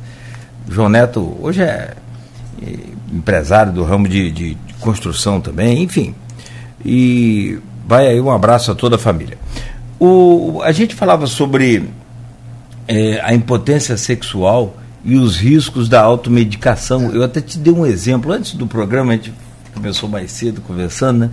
E eu falei com você, o, o Bernardo, eu acho que eu tenho uns amigos aí, você falou que conhece também, comum, é, novo, e que fica tomando esse remédio.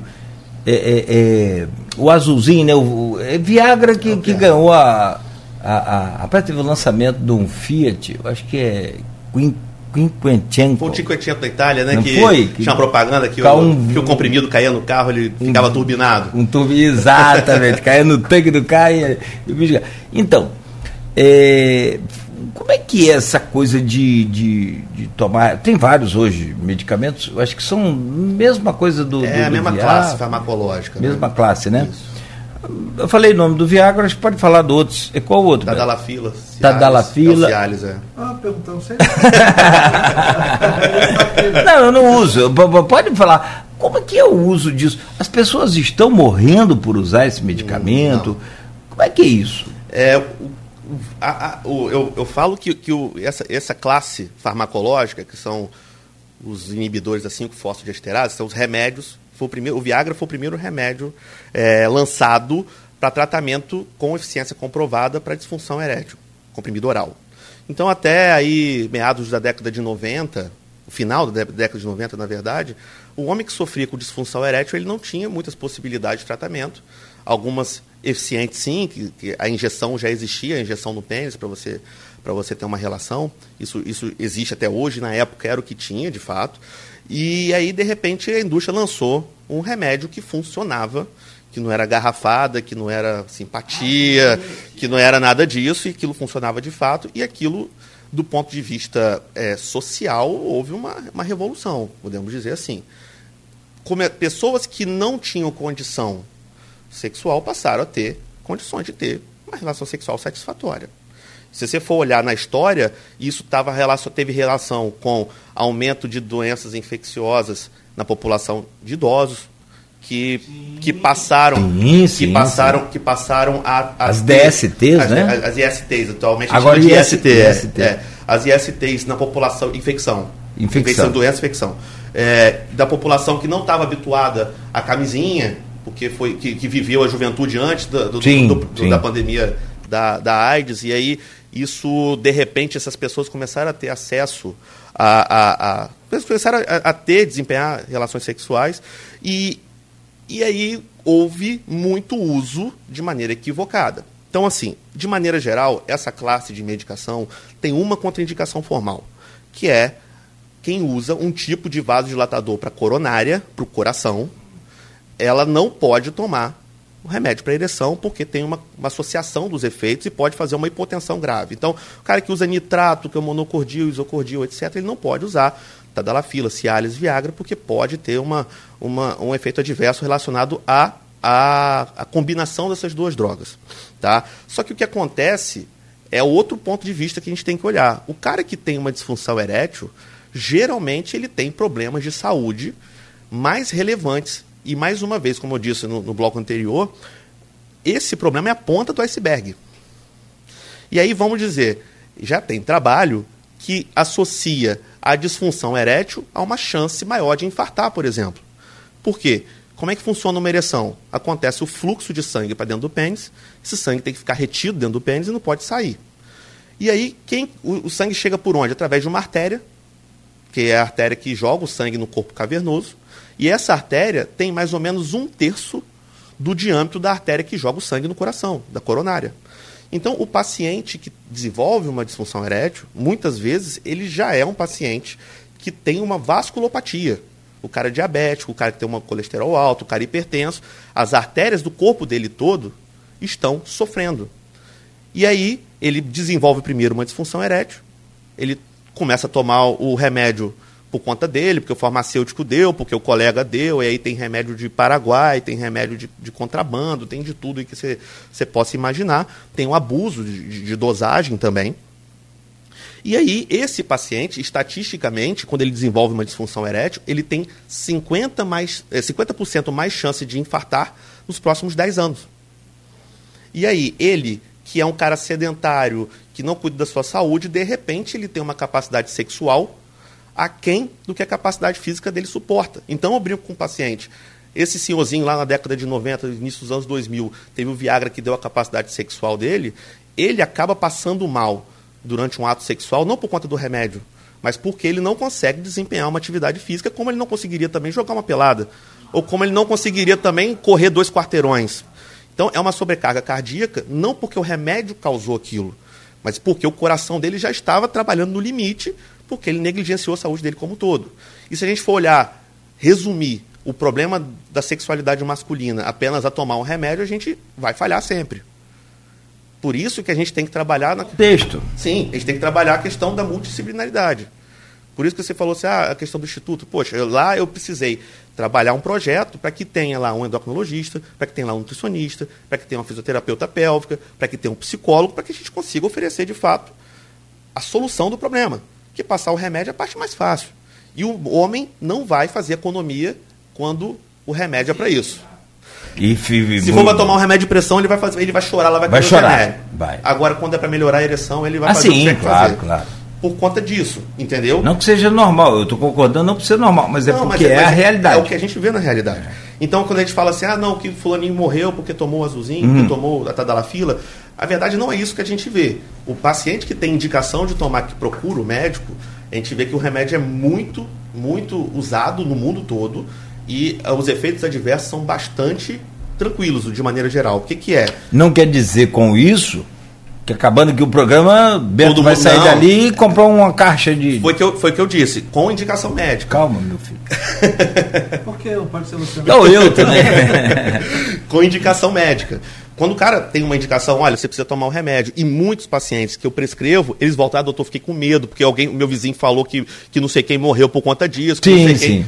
E eu falei, não, não, você não tem contraindicação. Você pode ter uma alergia, você pode ter um efeito adverso, que no caso desses remédios é o rosto fica vermelho, fica quente, pode dar uma dor de cabeçazinha, pode dar uma dor, uma mialgia, uma dor nas pernas, coisa leve e geralmente melhora. Isso não oferece risco à vida de ninguém. Agora, E de, desses camaradas que ficam aí com, com uma, uma, uma ereção, não sei se o nome certo é. Priapismo.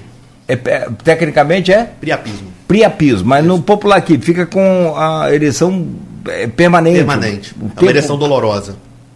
E tem que ir ao hospital. É uma emergência vermelha. É vermelha? É. Caramba. Tem que ser resolvido em horas. Sob risco de, de, de, de uma complicação grave, que é uma fibrose do corpo cavernoso e uma disfunção erétil grave. Que aí é pro resto da vida. É, aqui na nossa comunidade, a causa mais comum disso é a anemia falciforme. É uma condição é, hum. hematológica que é muito comum na nossa, na nossa comunidade aqui no Norte Fluminense. E, e aí acontece um, a, a, hemácia, que é redondinha, de maneira grosseira, ela, em algumas condições de pH, de, de oxigenação do sangue, ela muda a forma dela, vira um formato de foice e ela não tem a mesma, o mesmo desempenho ao passar nos, nos pequenos vasos e acaba levando uma obstrução vascular. E aí o paciente tem uma ereção, aquela ereção não, não, e não, às vezes não tem nada a ver com erotização, não tem nada a ver com nada. É só porque o sangue não consegue, não consegue passar, passar. E aí aquele o, o, que, o, que, o que causa a oxigenação do nosso pênis são as ereções. Por isso que nós com o homem saudável, ele costuma ter ereção matinal, involuntária, por isso que ele tem evolução, é, ereção noturna, involuntária, é um mecanismo de defesa do nosso corpo. É esse sangue rico em oxigênio que oxigena o nosso corpo cavernoso. Aquele sangue entra e ele vai perdendo a oxigenação e faz uma isquemia. Então, do mesmo jeito que acontece o infarto no coração, que para de chegar sangue rico em oxigênio, isso acontece no pênis também. É uma condição que pode ser de alto fluxo, de baixo fluxo, o que é a emergência vermelha é esse do paciente que tem uma ereção dolorosíssima, que tem que correr para o hospital e tem que, às vezes, tem que ser operado até. Olha que terrível, é. hein, cara? Bom, então vou repetir, não quer dizer que as pessoas possam sair aí comprando e, e é, tomando de qualquer hum. maneira esse, esse, esse mas, mas a gente tem que esclarecer também de que isso é seguro apesar de não a gente não indica isso sem uso médico, mas essa, esse, esse, esse mito de que ah, o Viagra está matando todo mundo e tal, isso não é a, a, a ótica real da situação. É que a gente negligencia o motivo pelo qual o paciente está sofrendo uma disfunção erétil. Saúde sexual é um sinal de saúde global do homem. O homem que não está passando bem de maneira geral, ele vai ter uma repercussão do ponto de vista sexual também. Isso é igual essa coisa da vacina, né? Os caras inventaram agora que a vacina tá dando infarto, a vacina da Covid tá é. infartando. É. Mas, Cláudio, os caras infartaram, eles... É, e, quant, e, quantos, e quantas pessoas já morreram por conta do Covid também, né? E, como assim? Tomaram a vacina? Eu tomei a vacina e não fui atropelado. Ué, mas o que, que tem a ver? É, é a mesma coisa que ser... E, quem toma água também infarta, né? Então Toma... é o problema da água. É, as pessoas... É, quando você tem um motivo maior para tentar justificar o que não é justificável, você começa a fazer terrorismo. Né? Isso que a gente tem que esclarecer. É... E, e, outra coisa que é importante, Nogueira, eu acho que nessa, nessa pegada da medicação a gente falar, é que existe uma condição, principalmente em jovens, que é a disfunção erétil relacionada à parte psicogênica. O homem jovem saudável que sofre disfunção erétil, na maioria das vezes, ele tem uma alteração é, é psicológica. Tá? É, e aí tem muito a ver com o que a gente discutiu no primeiro bloco, da questão da masculinidade, do desempenho. E aí o paciente entra naquela bola de neve de que a ansiedade ela é um vilão do ponto de vista da, da ereção, porque a gente produz um hormônio chamado adrenalina que faz com que a artéria se contraia. Então a gente prejudica o fluxo sanguíneo para o pênis, na condição de estresse. E se a gente vai para uma relação estressado, se vai ter uma ereção boa, se vai ejacular rápido, se não vai ejacular, isso é um, um prato cheio para que dê errado. E quanto mais errado dá, mais errado vai dar. Vira um ciclo vicioso. Aí a, a, percepção é de que, poxa, da última vez não foi legal, a última relação, vão, eu tenho que fazer melhor. E aí, neste contexto, o remédio é muito utilizado. E o remédio não serve para esse contexto. Por quê? Porque como é que funciona o remédio? O remédio é um facilitador. O remédio oral é um facilitador. Você imagina que você tem. Eu gosto de fazer essa analogia com meus pacientes. Você imagina que você tem que acender uma churrasqueira. Aí você vai lá, bota um, um, um líquido inflamável, um álcool, qualquer coisa para acender a churrasqueira. Vai ser mais fácil se você for acender a churrasqueira botando álcool do que se você não botar nada. Sim. Sem sombra de dúvida. Mas tem que ter ignição. E como é que funciona uma, uma ereção? Você tem alguma coisa que é percebida pelo seu sistema nervoso central como interessante, erótico, seja visual, seja auditivo, seja tátil, e aquilo é mandado uma resposta para o seu pênis para que aconteça o que tem que acontecer do ponto de vista hemodinâmico. Uma dilatação da artéria, etc, etc, etc. Quando o problema está aqui, o problema não está na falta de álcool, está na falta do fósforo para arriscar. Quem dá a centelha para acender essa churrasqueira é a cabeça. Se a cabeça está ruim, você vai tomar o caminhão de, de Tadalafila e não vai funcionar. Só que isso, do ponto de vista de quem está sofrendo, de quem não está sendo acolhido da maneira adequada, não, e não sabe, isso sai pela culatra esse tiro. No sentido de que, poxa, tomei a dose altíssima de remédio e não melhorei. Eu estou pior do que eu imaginei. Sim. Aí, aí... aí, aí o que estava ruim fica pior ainda. Por isso que a gente tem, também tem que tomar cuidado nessa coisa de usar isso discriminadamente, porque outra coisa que acontece é o efeito do, do da, da, psicológico em relação ao uso do Viagra, ou do, do Tadalafila, ou de qualquer remédio eleva, a Ludenafila, porque assim, o paciente tem uma, uma, uma performance acima da média, associado ao remédio, aí fala assim, não, eu não posso largar isso aqui nunca mais na minha vida, é e faz isso. uma dependência psicológica. Olha que doido. Não causa uma dependência química, como um calmante, ou como uma outra droga qualquer, cocaína, ou coisa do tipo, mas causa uma dependência psicológica. Assim como o anabolizante também causa. A testosterona também faz isso. A pessoa experimenta aquele, aquele, é, aquela, aquela superpoder, aquele como poder você... acima da média. O cara, o cara, ele, a relação sexual dele é melhor, a academia ele pega muito mais peso do que o colega, ele fica rápido, muito mais forte, ele emagrece mais rápido, ele emagrece muito mais rápido, ele tem um desempenho de maneira geral muito maior e ele entra num ciclo vicioso de que quanto mais ele tem que usar sim, sim. e vai embora. Isso, infelizmente, é muito comum, por quê? E aí eu acho que é um, um ponto que precisa ser combatido de maneira até porque ninguém pensa, ninguém fala, que é o abuso prescrito. Muita gente acha que porque está acompanhado por médico fazendo o exame, ele pode ter uma testosterona de 2 mil, de 3 mil, que normal é em torno de 800, o máximo de 350, 300 a 800. Que mês? Não, isso aí é o que a gente vê de normal no exame, a dosagem ah, do tá, sangue. tá, tá, o nível... O nível, ah, vai variar entre 300 e 750, 800. Ah, tá, tá, pensei que era o cara tem lá, tem um nível de testosterona que, não dá, que, o, que o equipamento do laboratório não lê. 5 mil, 6 mil, 7 que mil. Que doido. Pois é, mas isso é comum. Na minha área, então, que isso causa infertilidade de maneira às vezes permanente, eu recebo muitos usuários de, de anabolizante que não foram, por exemplo, é, orientados de que isso pode causar uma infertilidade de maneira permanente. É 100%?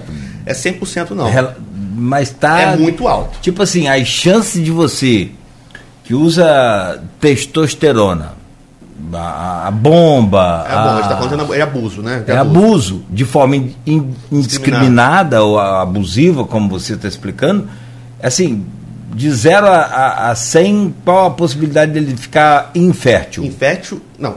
Infértil é, de maneira provisória, no momento do uso do anabolizante, eu diria quase 100%. Quase 100%. Quase 100%. E permanente? Permanente, isso Talvez vai depender ele muito... consiga reverter. Sim. É, talvez, depende de cada talvez, caso. Exatamente, exatamente. A gente não consegue prever qual é o, o perfil genético, biológico daquele indivíduo em relação ao resgate do eixo. Mas se a gente começar, todo mundo que agora começar a usar anabolizante de maneira indiscriminada, se a gente for fazer um espermograma daqui a pouco, vai estar zerado. Isso é um, um fato. Ou vai estar muito baixo, ou vai estar muito ruim. Agora, a capacidade de cada um retomar isso é uma coisa muito individualizada. Só que isso não é alertado. Os pacientes começam a usar anabolizante, ou começam a usar testosterona por questão de, de, de, de performance mesmo.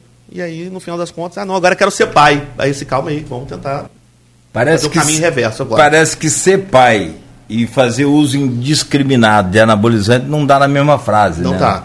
Muito embora sempre vai ter alguém, aí a gente vai, vai experimentar, ouvir, é assim, mas, poxa, eu conheço não sei quem na academia que toma um caminhão de testosterona e tem 10 filhos. Existe.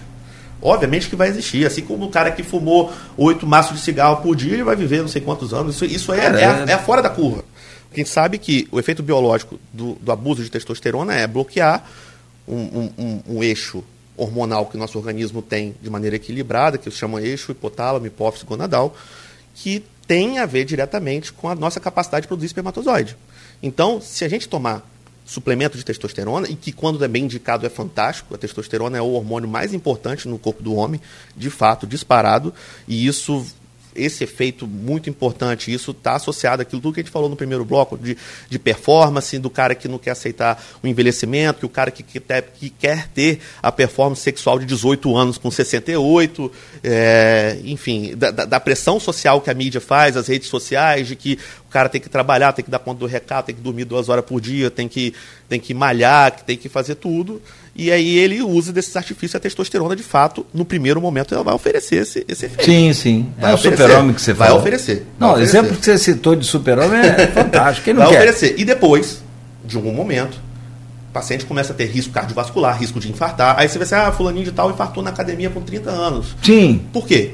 Porque provavelmente ele estava usando testosterona de maneira inadvertida, e ele sofreu com alguns efeitos adversos que têm a ver com o risco cardiovascular, que são negligenciados. Anabolizantes não são necessariamente testosterona. São derivados. Estão, são derivados. São derivados. Ah, de e maneira geral, é a mesma coisa. É a mesma coisa. É a mesma coisa, eh, quando a gente fala anabolizante de maneira geral para o nosso público, é testosterona. Mas existem outros derivados, que são os derivados da DHT, que é, que é um derivado da testosterona, que também são utilizados como androgênicos na, na, nas academias, entendeu? E aí, quase sempre, para não falar sempre, porque eu sou exagerado, vem de, de, de, de origem duvidosa, é. de origem não tão. Esse é um outro problema. Não tão. É, é, é fina, né? correta, né? fina, isso, de, isso. devidamente fiscalizada. É, exatamente. É, a gente vê que um mercado, neste contexto, de novo, sendo, sendo bem repetitivo, de, de, de, de de pressão social, isso faz com que a indústria também, é, paralela, queira lucrar também com isso. E é o que a gente vê, uma dificuldade de acesso na farmácia, ou seja, às vezes o cara que precisa tomar, ele tem dificuldade para comprar porque o, o, usuário ele vai lá acaba com estoque, porque ele vai lá na fonte acaba com estoque, e também tem a, a testosterona de, de, de, contaminada com outras impurezas, de uso veterinário. Isso, isso é comum. Isso tem muito, já, já ouvi falar. Isso é tá comum tomando... as pessoas usarem coisa de suíno, coisa de equino é, em academia e assim. É, isso aí é, é, é falar assim, ah, o cara está na academia, isso está longe de ser saudável. Muito longe de ser saudável. Não quer dizer que ele. Não, você pelo cara, contrário. Geralmente, geralmente o cara que está preocupado em, em, fazendo uso dessa substância, ele não está muito preocupado com saúde, não. Ele está preocupado com, com estética. estético só. É, ele quebra. E aí vem, que é outro assunto também, eu acho que cada assunto desse, ele dá um programa. A gente tem que fazer uma série de. de, de, de um, é que é uma, um, uma série dessa de Netflix que eu falo sempre aqui. Vamos fazer a da Amazon. É, e aí vem, consequentemente, como a gente já falou aqui, é, apurei de você o, o, o, percentual da margem. Que, que, você falar assim de ser humano. Eu tenho filhos gêmeos, univitelinos, não são idênticos, não é a mesma. É, esses cromossomos nossos, esse. O DNA. Não, não é o mesmo DNA. Quando é idêntico, idêntico, idêntico, é o mesmo DNA. Mas, sinceramente, eu não tenho, nunca tive muita dificuldade, não, nenhuma, tanto em foto, porque depois que você tira a foto, passa um, dois anos, você vai olhar assim, quem é quem aqui nessa foto? A maioria, inclusive a mãe também, ela fica chateada quando eu falo isso. Mas, aí, né, esse é João, eu falei, que João, esse aqui é Vitor. E esse, de fato, é. Eu, eu acho que eu nunca errei, sei lá. Mas assim, e agora os dois, e eles são, cara, eles são sacana, porque ele, um fica barbudo, o outro fica também. Estão dificultando Um corta o cabelo, o outro corta também. então, se você. Né, tá tendo umas tretas aí na internet aí com as novinhas, uhum. que pega lá e tá lá, ah, João, você tá com fulano? Não, rapaz, você é meu irmão. Esse, esse é o argumento do irmão gêmeo. Você sabe que o celular deles é complicado. Um, um desbloqueio do outro. Um desbloqueio do outro. Mas eles não são iguais. Completamente diferentes. Então, assim, é, como que eu vou te falar? Você faz um. um tra, o, o, o, que você explicou, o cara está usando lá indiscriminadamente aquele produto. Não deu problema nenhum, tem 10 filhos. Isso é aquela coisa que você falou, isso é fora da curva, Sim, cada totalmente. ser humano é ser humano. Isso não é igual um carro mecânico é. que você faz a liga. Não. É uma coisa que você, cada um é cada um. E aí vem a questão da impotência sexual, da, da, da também da impotência, Sim. mas vem da infertilidade. Sim. Que é o que a gente quer falar agora. A infertilidade. Como que, que é essa, essa questão? Hoje a gente vê aí é, muita gente fazendo tratamento, e aí começa aquela coisa é in vitro, né? É, fertilização in vitro. Fertilização in vitro e tem dois, três, quatro filhos, às vezes até mais e tal, mas também não quer dizer que ele também, ah, fulano tem três filhos, fez trabalho, não, porque tomou bomba, não, não, não, não, cada um é cada um. É. Fala um pouco sobre essa questão da, da infertilidade, é. e que é uma frustração para é, qualquer ser é. humano, né? Pois é, a, é, é a, a infertilidade masculina, é, já existem vários trabalhos descrevendo isso, trabalho científico descrevendo uma piora do padrão seminal já há muitas décadas. A gente vê publicação na década de 40, mas elas tinham década de 50, 60, algumas delas tinham, tinham problemas de método de pesquisa, comparando coisas que não tinham como comparar. Mas aí, à medida que, que, que a qualidade metodológica das pesquisas vai evoluindo, a gente consegue ver os mesmos resultados na maioria das vezes. E aí um dado que a gente que, que chama muita atenção é que, eu falei aqui até mais cedo, que na década de 80, mais ou menos, um homem ejaculava, em média, mais ou menos aí uns 90 milhões por ml. E a gente vê hoje, nos anos 2000, 2020, aliás, aí uma média em torno de 40 milhões por ml de média. E aí a gente sabe que isso está acontecendo. Isso não tem como você dizer que, que, não, que, que é o padrão de potencial fértil da comunidade de maneira geral está melhorando porque não está.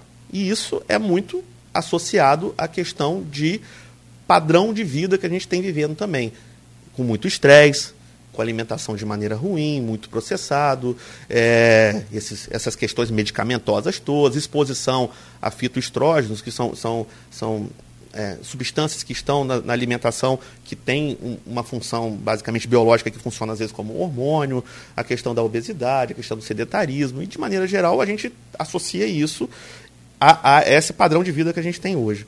E a gente está, neste contexto, tentando ajudar os pais, as pessoas que desejam a paternidade, a realizar esse sonho, se possível, é, fazendo com que esse casal consiga engravidar de maneira natural ou diminuindo a complexidade da infertilidade para que no laboratório de reprodução humana isso aconteça de maneira mais eficiente ou de maneira mais assertiva, vamos dizer assim.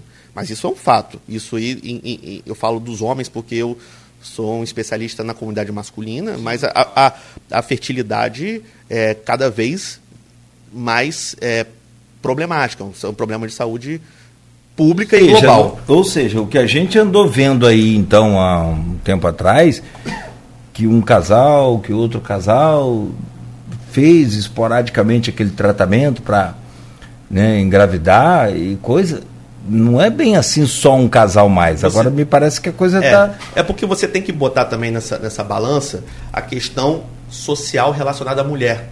A mulher hoje trabalha, a mulher sim, hoje é sim. é produtiva e a mulher hoje quer ser mãe de uma maneira muito mais tardia, de, em geral. Ainda tem isso. Sim. E a, o tempo para a mulher ele é muito cruel.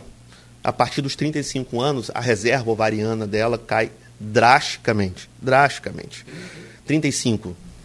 Porque assim, nós homens produzimos espermatozoides o tempo todo. Então, o espermatozoide que a gente libera hoje numa ejaculação, ele foi produzido há mais ou menos três meses atrás. E a cada três meses vai ter uma renovação daquela safra, vamos dizer assim. A mulher nasceu com a, com a reserva ovariana dela desde o útero da mãe. E aqueles ovos vão ficando velhos, assim como ela também vai ficando velha.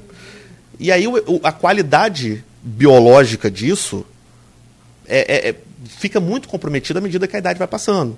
E a mulher que não quer ser mãe aos 20 e poucos anos, antigamente as mulheres eram donas de casa e não, não se preocupavam muito com, com, com, com a, a, rotina fora da, do lar. E hoje, poucas são as mulheres que têm a, a, a possibilidade de reservar, de, de, de, de, congelar os óvulos. Então, as mulheres, as mulheres de alto poder aquisitivo que têm essa orientação, elas pensam assim: ah, não, não quero ser mãe agora, mas vou congelar o óvulo agora, que está bom, e utilizar isso quando eu quiser ser mãe. As mulheres que não têm acesso a isso, elas vão ter uma dificuldade para engravidar, muito provavelmente, lá na frente. E isso aí também tem que ser colocado neste contexto que você falou da reprodução humana. Entendeu? Que eu estou falando do padrão seminal, mas isso também acontece com a mulher por outros motivos. Entendeu? Sim, aí é, são, no total são vários é, fatores. Isso, isso, você não consegue, isso talvez... escalonar ah, o é. problema a uma potência muito maior. Muito maior. Porque tem um problema biológico, da questão do, da, da piora da qualidade de vida e tem um problema social, de que a mulher não quer ser mãe tão cedo. Agora, tem um outro problema aí também. que, que, que, é um problema e não é. Por, por, por um lado, é o problema por conta da fertilidade. E aí você explicou bem. Os óvulos envelhecem Sim. junto com a mulher. Sim. Caraca, eu não sabia. Isso. E aí, quando ela entra na menopausa, aquela reserva acabou. Aí não tem mais. Não tem mais, não tem mais. O, o ovário dela não funciona mais. Isso não acontece no homem. Quando eu Agora, falei... quando a mulher retira o, o, o, ovário, o ovário aí também já perdeu, perdeu também a reserva ovariana. Aí sim, aí já, já vem a, a, a menopausa? Sim. Nossa. É uma menopausa cirúrgica, porque quem produz os hormônios, nós homens é o testículo e na mulher é o correspondente biológico a ele que é o ovário. Que é o ovário. Agora, tem um outro detalhe. Você falou aí, eu vou colocar só mais um item nesse nesse relatório que você apresentou aí de fatos que realmente atrapalham Sim. nessa questão da, da, fertilidade. E aí você vai concordar e vai explicar se é de fato pode ser ou não.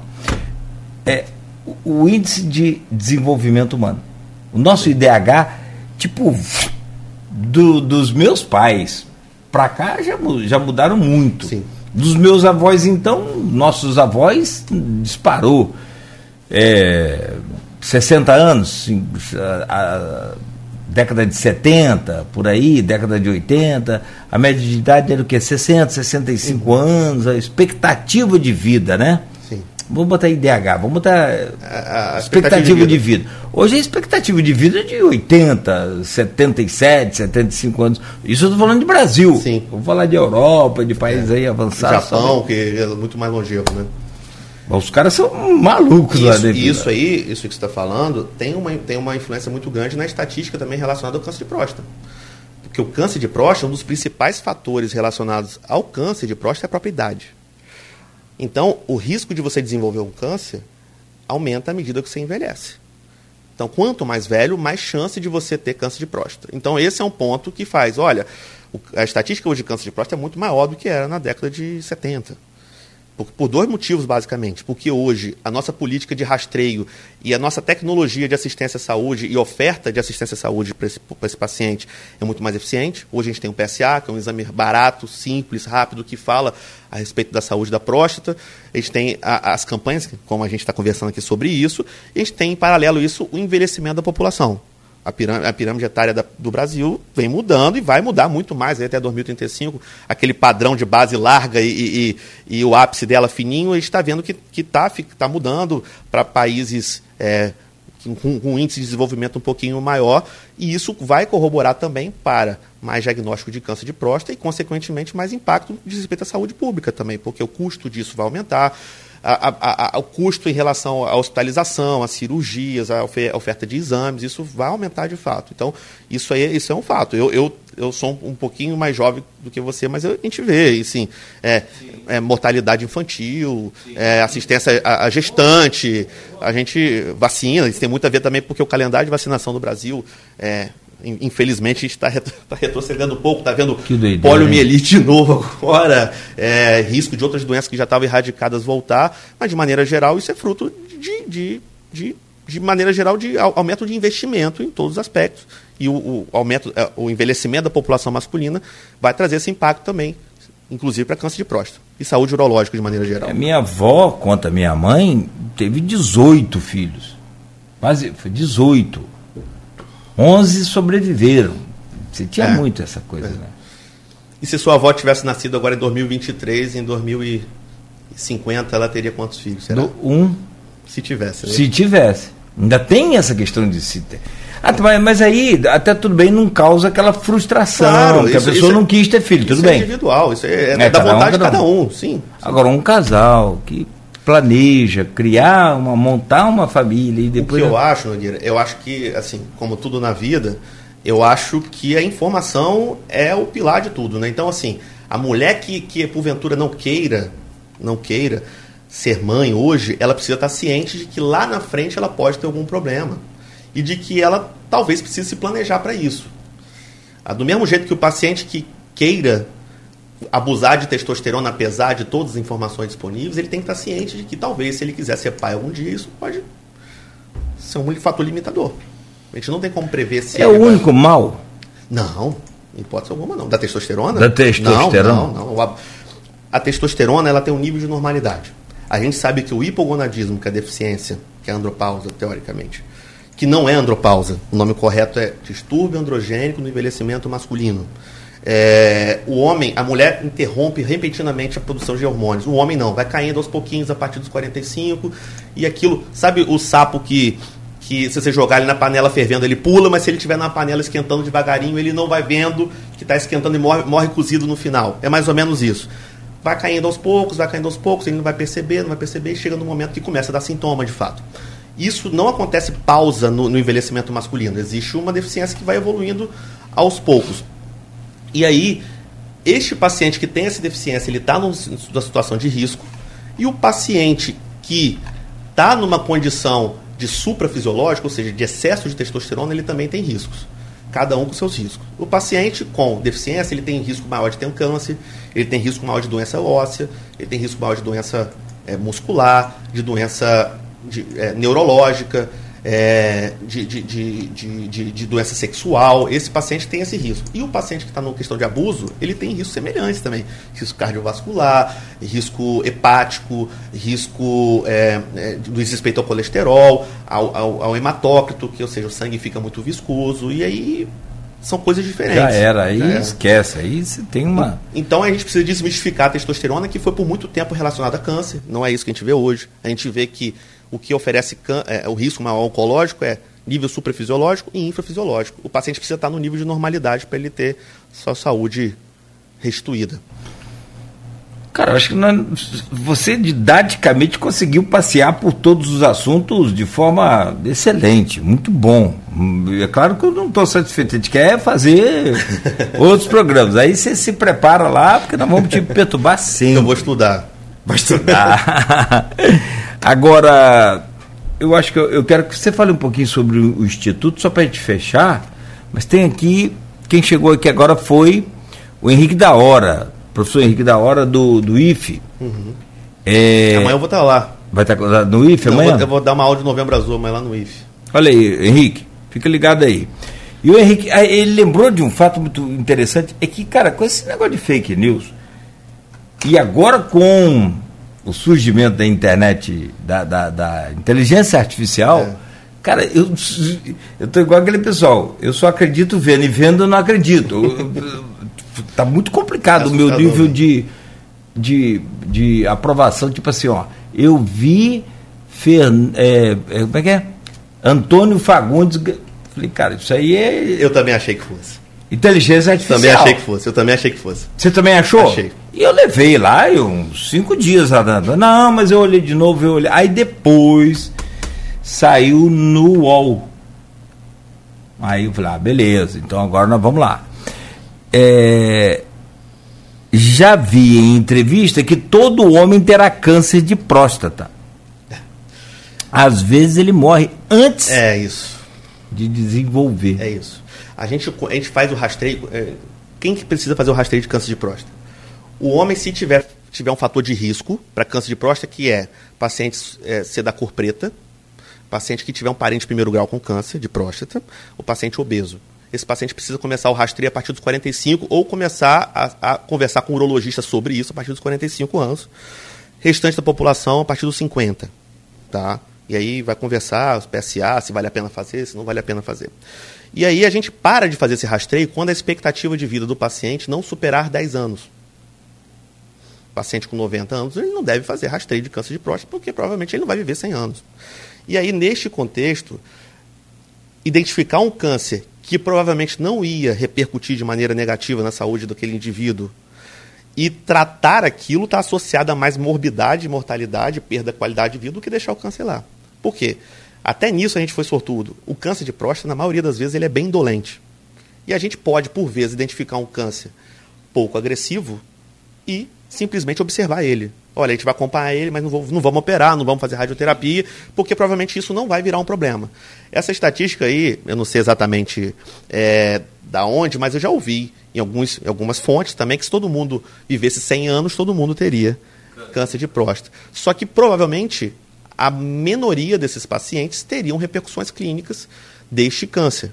Então, essa é uma outra coisa que se fala muito, tem até uma polêmica agora a respeito desse rastreio ou não, que é o, que é o, que é o, super, é, é, é o número exagerado de diagnósticos de tratamento, porque isso também traz morbidade para a população masculina. Então a gente tem que tentar identificar e botar nas mesas, as, botar na mesa as cartas com o paciente para ver quais são os custos e benefícios disso. Mas isso é um fato de que nem todo câncer merece ser é, tratado exaustivamente. Muitas vezes ele não vai trazer nenhuma repercussão para a qualidade de vida do paciente. possível conviver com ele sem. Em alguns nenhum... casos bem específicos. Em alguns casos bem é. específicos. Então, para eu não falar besteira, mas é, é, possível conviver com ele sem ter um, Tem que fazer uma, cirurgia. uma queda sim. na qualidade de vida. Sim. sim. Você vai viver E às normal. vezes a cirurgia Vou oferecer uma cirurgia para um paciente muito idoso, está associado a um risco alto, risco de sangramento, risco de morte, risco de incontinência urinária, risco de infecção hospitalar. Senão o cara fica. Exatamente. Por Tem... isso que eu quero que você faça do Instituto. Uhum. Mas isso é uma coisa que a gente fica, às vezes, é, é, preso no que diz respeito assim, não, câncer, câncer, câncer, câncer. Não, cara, às vezes. Sim, é o que eu estou falando. Você fala, você chegar para uma pessoa. Recentemente a gente recebeu um convidado aqui que o irmão dela está com um problema Uhum. Tá? E, cara, assim, era visível o abatimento. Sim, claro. Visível. Você vê a fisionomia da pessoa. É, é como se fosse uma. Uma. Uma, uma, uma, uma condenação. Sim. É. Hoje, hoje. Como se você estivesse no corredor da morte. É. Hoje, graças e, a Deus. E tem, é, claro, é evidente que tem casos. Algumas que, situações sim, são assim. São, são inevitáveis. Inclusive de próstata. Algumas também de também. próstata. Porque o câncer de próstata ele tem vários tipos histológicos, pouco agressivos, muito agressivos, depende do como foi diagnosticado, se tinha metástase, se não tinha, se vai poder ser curado, se não vai. E esse é o motivo pelo qual a gente está aqui conversando. A gente precisa, é. precisa identificar isso no começo. Se for um, um câncer inicial, a gente consegue simplesmente vigiar ele, e se ele começar a sair do nosso controle, opa, vamos tratar agora que ele não, não vai dar para vigiar ele mais, vamos tratar uhum. agora. E oferecer um tratamento assertivo, que diminua a morbidade relacionada a esse tratamento, entendeu? Mas é sobre isso, provavelmente, que ele está falando. Bom, e a outra pergunta do Henrique também é sensacional. Eu confesso que eu tinha até. Eu fui tanto pela área didática e, e, e a clareza com que você consegue explicar as coisas que eu fiquei. Eu acabei esquecendo disso, falando, e o Henrique está aqui para lembrar da gente. Queria saber sobre a opinião do Antônio Fagundes. Ter feito é. um vídeo populesco é. para aquele canal Porta dos Fundos. Porta dos Fundos. E ele pergunta: escrachar para divulgar é bom? Na minha opinião, não. Na minha opinião, não. Mas eu. Não eu... Gostei, se me perguntar também, eu não gostei. Eu, então vamos lá. Como urologista. Como, urolo, não, como urologista, eu acho que. Eu achei grosseiro, achei ruim, achei que atrapalhou mais do que ajudou. E num primeiro momento eu achei aquilo tão fora da curva que eu pensei, cara, isso é inteligência artificial. E eu levei aquilo como verdade até o outro dia, quando eu vi que aquilo faz, fazia parte de um contexto humorístico. Aí, num vídeo de humor, aquilo ali to toma um, uma forma um pouco mais digestiva, vamos dizer assim, mas ainda assim inadequada para mim. Mas, por outro lado, eu talvez, o público que seja fã do Porto dos Fundos, tenha ficado com uma, com uma minhoca na cabeça de que talvez aquilo no inconsciente precise ser levado em consideração. Mas eu acho que esse não é o caminho para gente. Pelo contrário, eu me, eu me dedico muito mais a, a tirar o toque do foco. A gente está conversando aqui Há alguns minutos a gente falou um pouco de toque. Quase não falou. Foi a primeira vez em 33 anos de rádio que eu tenho que eu ouvi. E aliás, vai ser o recorte do programa. Pô, sensacional. Falou assim, se você fazer toque, você tem que ir ao médico. É isso. Quem vai definir se vai ter toque São os dois. Vai... São os dois. São os dois. Se você sentar no meu consultório e falar assim, não quero fazer toque, eu vou assim, Nogueira, tudo bem. A, a, chance de você ter uma alteração do, do, com PSA normal e toque é de mais ou menos de 15% a, 30, a 20%, 25% de ter um PSA normal e ter um toque alterado. E aí o diagnóstico seu só sair através do toque. Mas se você não quiser fazer, a gente vai tentar. Então o PSA é nessa ordem. Eu não, posso, eu não posso perder meu paciente. Eu tenho que acolher ele. Esse, essa que é a minha, a minha intenção. Se o cara tem o toque como um problema. Agora vai... eu vou urologista. não, não é que eu não faça toque. Eu adoro. Eu, assim, eu acho que é, é, é, fundamental. É um, um exame de alto valor propedêutico para mim. Eu ofereço para todo mundo. Desde, neste contexto. Ninguém vai obrigar Cara, a nada. Foi... Eu, eu, não sou mulher de ninguém, eu não sou delegado, eu não sou juiz, eu não brigo ninguém a fazer nada. Eu preciso botar as cartas na mesa e falar, olha, o câncer é isso, é aquilo. É isso. É, é, esse é meu ponto de vista. Cara, você, é o que eu te falei, lembra? Vai jogar uma luz na escuridão. E Deus te, te iluminou também, porque, cara, foi a primeira vez, eu tô falando, e acredito que você vai seguir esse caminho sempre a partir de. de já, já segue, né? Mas estou aqui tentando te estimular a seguir mais, porque, poxa, você tem certeza que você convenceu não só a mim, mas outras pessoas, mas, cara, não é fazer exame, a campanha não é não o é, toque. É saúde do homem. Não é o toque. É saúde do homem. Parar com essa história de toque. Vai ao médico. O homem sofre mais com depressão. O homem fica mais internado que mulher.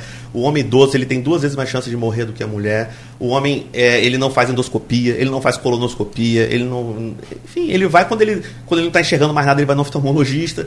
Quando ele não aguenta mais ele vai tá de sono e ele vai é um colírio que bota aqui aqui, doutor, dá um colírio para enxergar agora aqui. Ah, o número para quem gosta de número é 62% dos homens só vão no médico quando está insuportável o sintoma. A queixa não tem mais é, como ser postergada.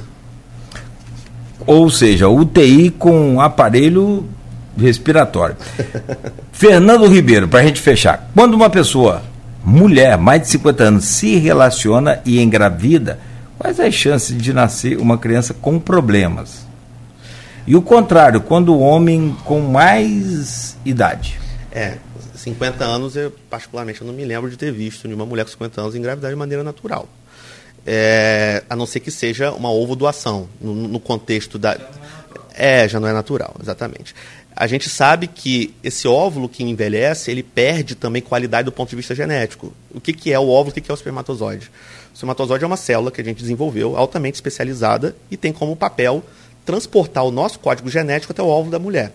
E à medida que nós envelhecemos de maneira geral, todos os tecidos do nosso corpo envelhecem, eles diminuem a, a, eficiência biológica. Então é possível que a gente consiga transferir um material genético um pouco menos nobre, menos, menos com a qualidade um pouquinho inferior, e o óvulo, isso é disparadamente mais relevante. Então, assim, as chances aumentam, eu não tenho como classificar estatisticamente as chances de, de ter um, um, um, um problema genético no feto, mas a gente sabe que quanto mais avançada a idade, para homens e mulheres, maiores são as chances de ter problemas desse tipo.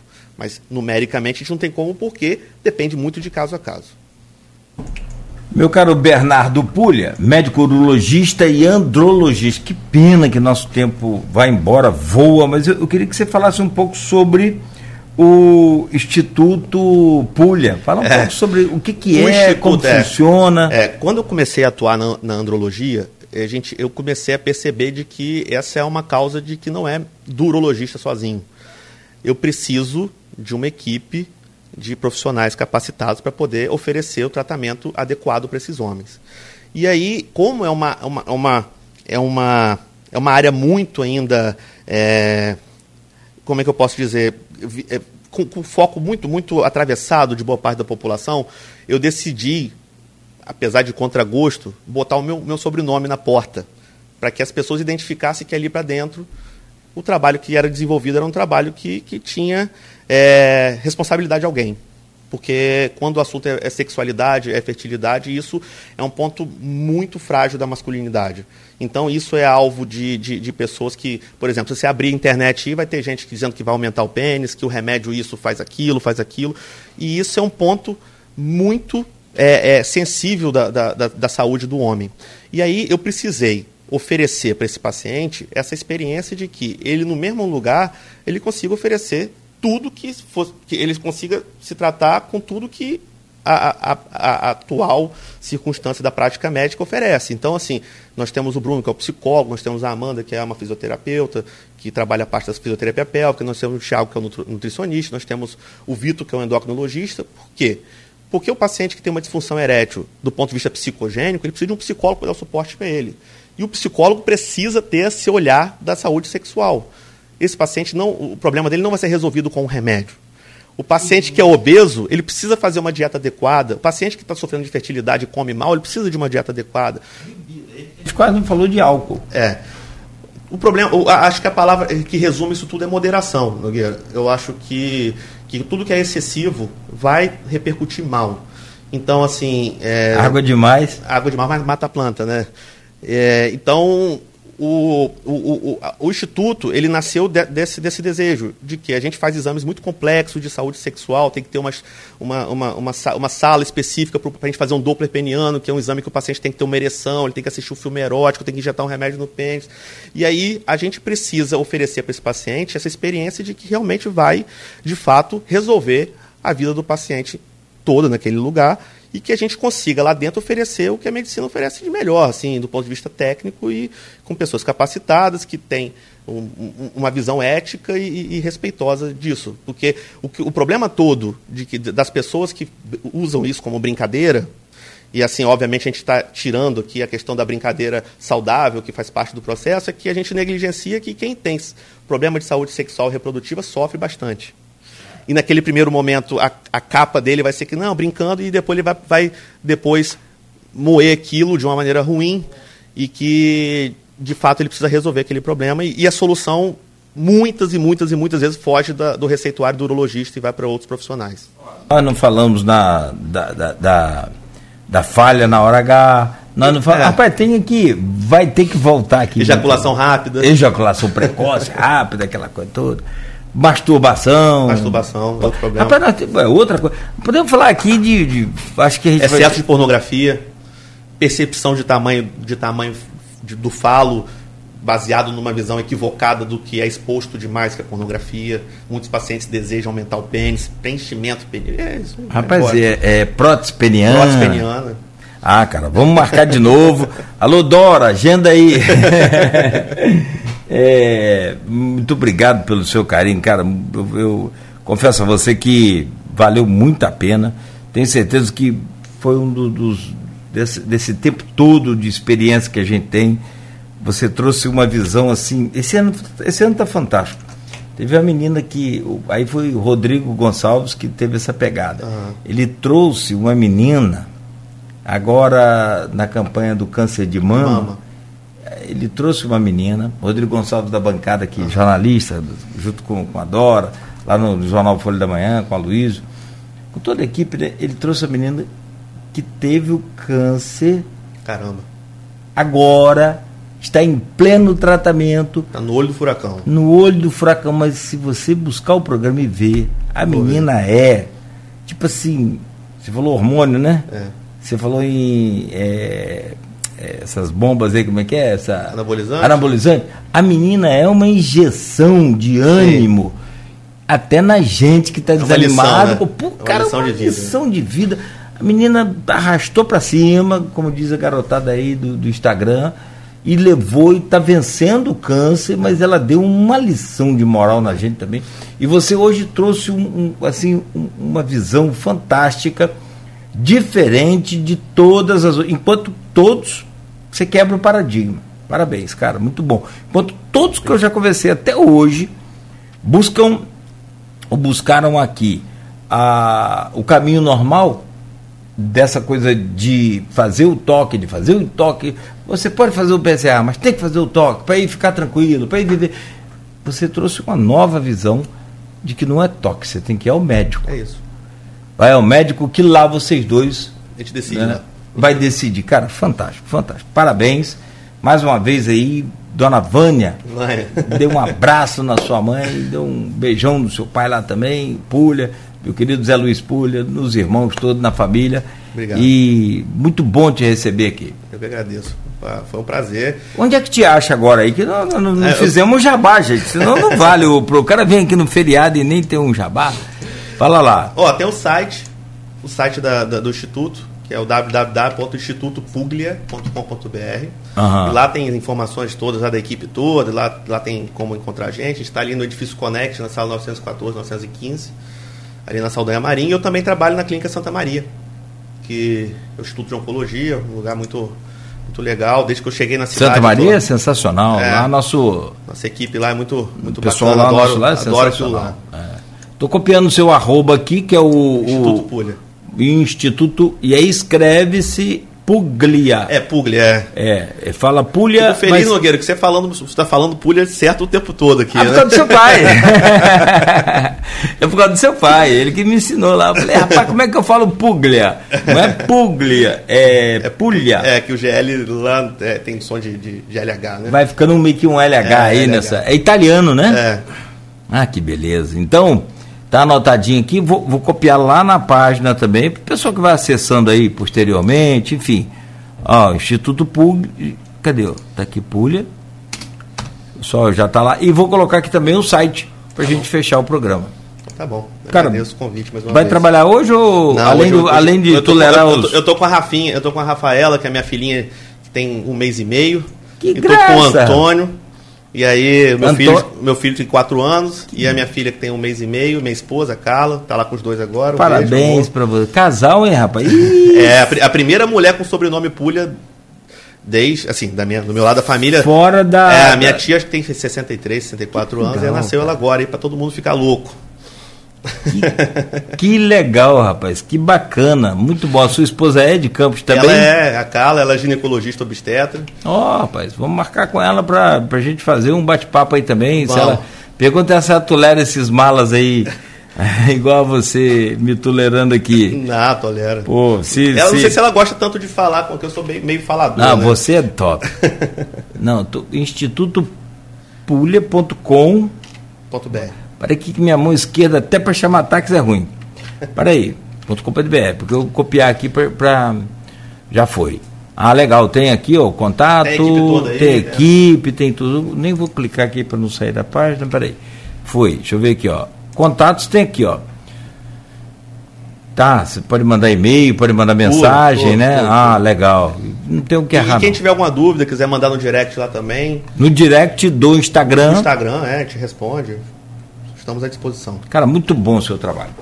Obrigado. Ah, rapaz, aí, ó. E aqui um tema aqui que dá outra. Poxa, já ouviu falar da síndrome do ciclista? Ah, é. Cara, Como- ou- en- Enquanto tava febre aqui da pandemia, todo mundo pedalando, a gente recebeu alguns casos no consultório e aí eu Muito. Hum, resolvi fazer esse post aí para poder já, sensacional. já ajudar. A gente Cê- tem que esse papel da educação também, né, Pô, Nogueira? A gente- perfeito, perdão, perfeito. Esses sacrifícios, igual tá aqui no feriado, cara, você tem que, às vezes, passar para Deus Não, te. não é sacrifício, não, é prazer. Não, obrigado, Deus te compensar. Ó, tá tudo aqui, tá lá. Agora, e sobre essa pergunta aqui, que tá aqui, já ouviu falar da síndrome do ciclista?